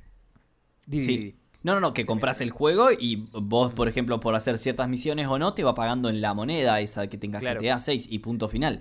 Eh, y me, me- me parece súper viable. O sea, literalmente me parece algo que se tiene que aprovechar. Está, ya estuvo, ya se vio. Eh, eh, por- no por algo es el juego que literalmente ya tiene. Creo que tiene más de eh, una década y media Team Fortress 2. O sea, es Sí. un montón de tiempo. Y si le fue tan bien. O sea, el- perdón, Team Fortress 2 sigue más activo en, el en, en tiempo de tiempo, no en tiempo de gente. Sigue más activo eh, Team Fortress 2 en ese sentido de que GTA Online. GTA Online salió en Ya. 2013. Sí, Hmm. y, y de hecho, no sé, yo pienso como en un futuro en el que, digamos, te compras una casa en el GTA y luego eso tiene un valor real. O sea, como un sistema inmobiliario dentro del juego. eh, Claro. Se, se me hace estupidísimo. Sí, eh, o sea, como bueno. que alguien tiene la mansión más épica del juego. O digamos, la ciudad es ilimitada y luego compras una mansión que flipas y luego aparentemente pues eso tiene valor real. O sea, Claro. realmente tiene valor la casa en la que Es- estás. Dale, dale. No, sí, no. Sí, sí, no, no, sí, sí, sí, sí, sí. No, creo que va a ser por ahí de lo mismo que te iba a preguntar, Jota, porque ha salido un par de veces al tema eso- esa idea en el podcast del metaverso, o sea, de- del asunto de que los videojuegos tengan trascendencia económica, que, que, pues por lo que tú dices ya empezó, ¿no? Pero que tengan como una... Pues sí, que se disuelva la barrera entre lo real y lo virtual en tanto a economía y, bueno, lo social ya está. pero- Mira, yo cuando estuve jugando este juego, no podía creer la- el dinero que hice. Mm. De verdad. O sea, eh, no lo podía creer. Y, y no lo, y no lo digo para que la gente entre y nada, no, en serio. A ver, yo porque porque tengo un estudio, porque sé cómo se comportan más o menos las cosas, más o menos lo miro, eh, trato de no llevarme por ciertas influencias eh, y todo. Pero yo cuando me he dado cuenta que había recuperado la inversión en un mes, dije, what the fuck, amigo, es mucho dinero esto. O sea, eh, es algo que no lo vas a tener en otro lado, eso es verdad. Pero así, y no, obviamente que lo que menos hay en este mundo y en la economía es el color de rosa, olvídenselo. No, no es como te cuenta el flaquito que se hizo millonario y todas las cosas. No, no es así, ni a palos. O sea, podés tener culo y está perfecto tener culo y me alegro la persona que tenga culo. Me agrada un montón. La gran mayoría de la gente que es así y entra y dice, ojo, voy a ser millonario, se queda en la puta calle. Y eso es algo que tiene que quedar súper en claro porque si no, van a decir, ah, no, claro, porque J hizo... No, no es así, no es, no es tan básico, ni es tan complejo como parece. Pero tiene un nivel de complejidad que justamente lo hace a que no cualquier pelotudo pueda ser millonario. Esto está más que claro, ¿no? Si no, eh, es el pelotudo que tiene suerte, básicamente. Sí, no, y Entonces- aparte siento que co- con, el tema de GTA, eh, ellos han de saber que ese juego que van a hacer tiene que sobrevivir 15 años Sí, o 10 tal- sí, años. Sí, sí, sí. sí, ¿Sabes? Entonces, ¿cómo hacen que eso sobreviva 10 años? Haciendo que sea algo extremadamente innovador y que pueda tener vida propia. ¿Sabes? O sea, que la gente pueda crear su vida ahí y, y luego ir actualizándolo, ¿no? Pero... No hay mejor manera de que hacer que la gente se quede en un lugar que haciéndola vivir ahí. Y, y el tema de la realidad virtual y metiendo metiendo un poco lo que es Ete- lo que es eh, lo que es Ethereum, le dije, lo que es Ethereum, lo que había dicho. lo que Ethereum había Ethereum, dicho ¿no? antes. No Eh, eh, e- es eso en realidad.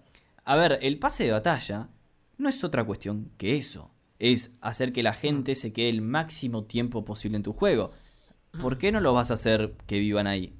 A ver, eh, sí, suena medio distópico, pero no está tan lejos de la realidad.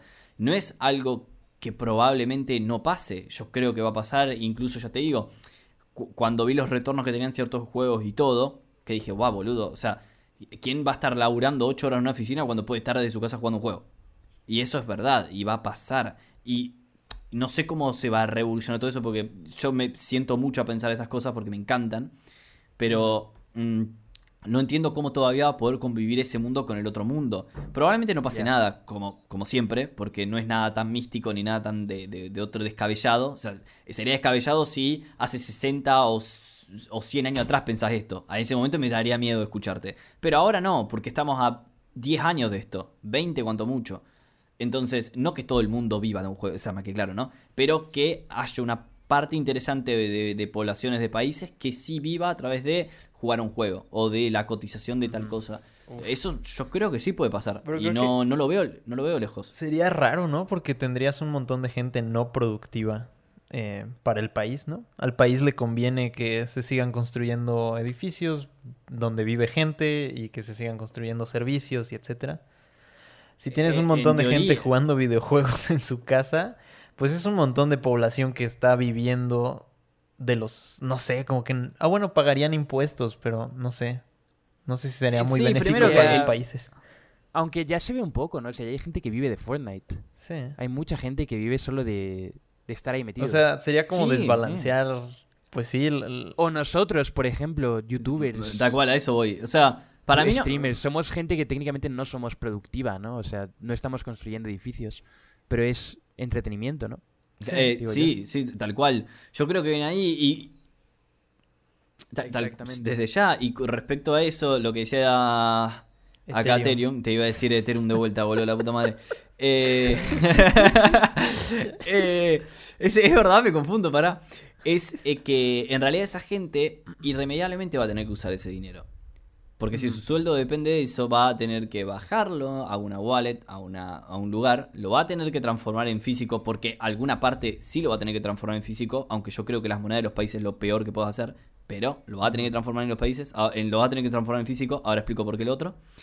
Y eh, vas a ir a comprar un chocolate. Vas a ir a comprar lo otro. O sea que irre- vas a pagar el alquiler con eso. Vas a hacer lo otro. ¿Se entiende? O sea, irremediablemente eh, de alguna u otra manera no vas a poder escapar al ciclo de economía de tu país. Vas a tener que comprar algo para comer, para vivir, donde estar, donde eh, morir, todo. Entonces, eh, el- la rueda del dinero, el curso ese va a seguir y siempre va a estar ahí. No, no es algo que va a desaparecer ni que el país va a caer en la bancarrota, no. Porque si no, ya lo hubiera hecho con Internet. Y no lo hizo con Internet. Eh, Sí, por, lo menos. Y, Y, de hecho se podría decir que a día Sí. de hoy, pues dentro de lo que cabe ya, ya ocurre eso, ¿no? O sea, hay mucha gente que prefiere, o sea, que no están estudiando medicina porque quieren ser TikTokers. Hay muchos niños de 12 años que ya no quieren estudiar porque sienten que son virales, sí. ¿no? Pero es que me- a mí me o parece... sea, Sí, ¿qué pasa? No, rápido, que es curioso como... Pues eso todavía está dentro de la esfera del entretenimiento, pero cuando tu empleo es... No es entretenimiento, es como incluso Es, dentro claro, del sí,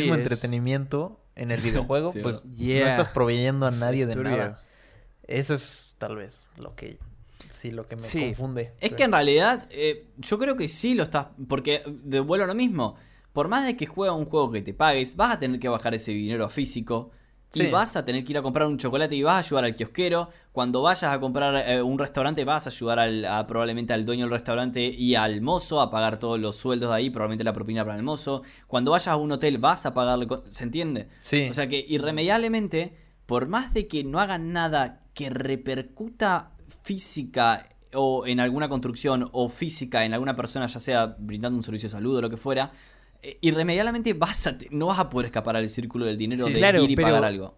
Igualmente, siendo realistas, yo creo que no va a ser algo que dé tanto dinero. O puede que sí, pero tengas que... O sea, no es como que la gente vaya a decir, 100%, o sea, ¿por qué iba a trabajar un trabajo real si puedo simplemente jugar un videojuego? Yo creo que por No. ahora Yo creo No. que ha de ser complejo. Va a ser algo muy complicado, se va a poder sacar algo de dinero quizás, pero, o sea, dejarlo todo para eh, jugar un juego no creo que sea tan sencillo. O sea, yo creo que va a ser No, como de- mucho grind, mucho estar 20 horas seguidas enfrente de un ordenador para poder sacar un sueldo mínimo, quizás. Bueno, hay gente, en, Venezuela que jugaba al RuneScape, creo que si mal no Oh, recuerdo. verdad. Sí, sí, sí, para... Nos que lo era-. Esquizo, de hecho. Claro, que era para que le, que le paguen en la moneda del juego y después poder venderla y, y cobrar algo más de lo que se ganaba.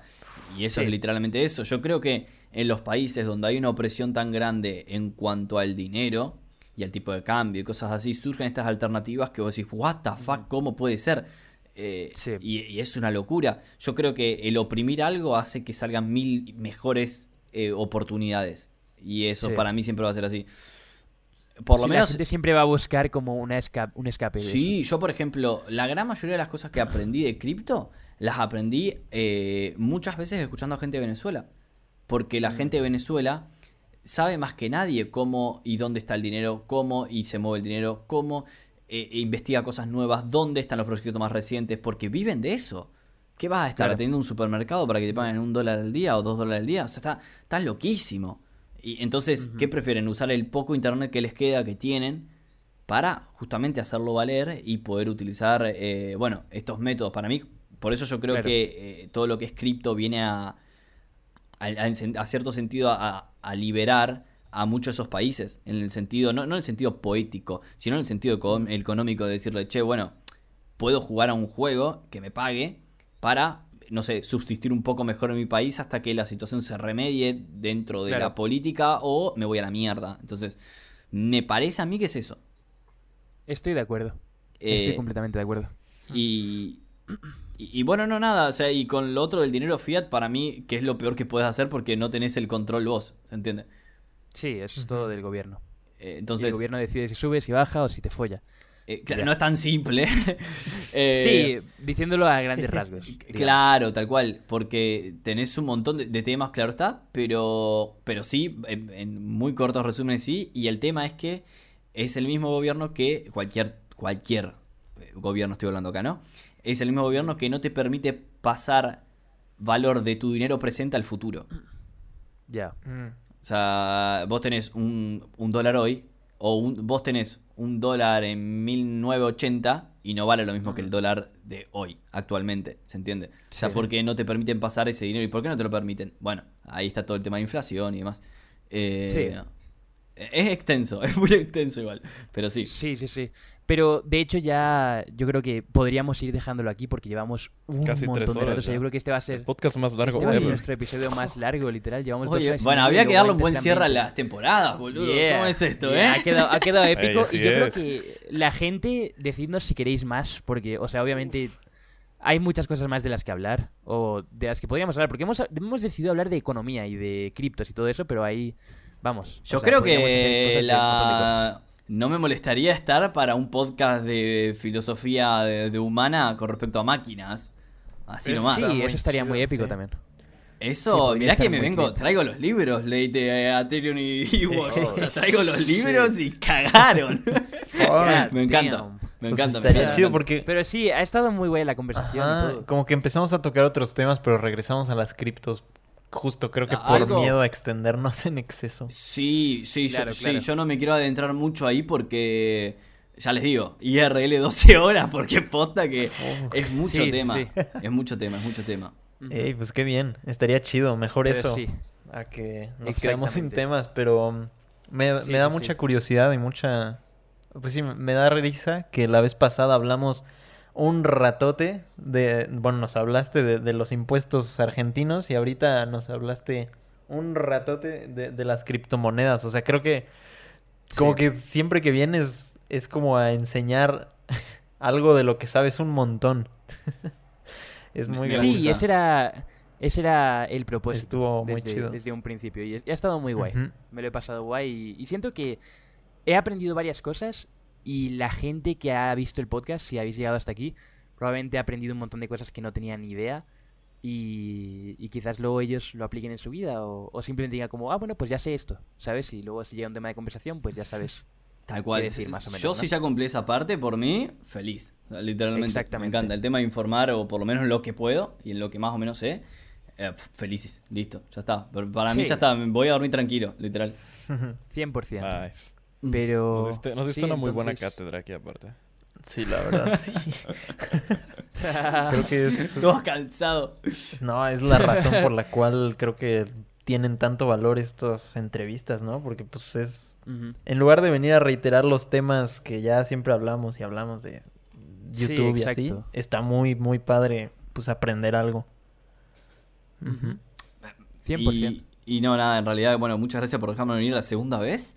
Mu- Muy encantado, boludo, de estar en esta casa, hermoso, de verdad. Y, y nada, y aparte, obviamente, que un placer el tema de, de enseñarles tanto, bueno, a toda la gente que lo está escuchando y, y a ustedes mismos. O sea, ya les digo, me parece que es como aprender del internet en el año 90 o algo así, o en el año 2000, ya 2000, ya más entrando a esta parte, ya más, porque ya Claro, estamos en claro. una fase más adelantada, no en los años 90, boludo. Entonces, como que me parece que, que aprender esto ahora tiene un valor enorme en Puede lo que ser puede significar útil. el claro en lo que 100%. puede significar el futuro 100.000%. Entonces, ya. Estoy completamente de acuerdo. así que bueno nada les quería agradecer de verdad por invitarme una segunda vez posta muchísimas Pero gracias Sí, muchas gracias a ti por aceptar, por haber venido y, y todo.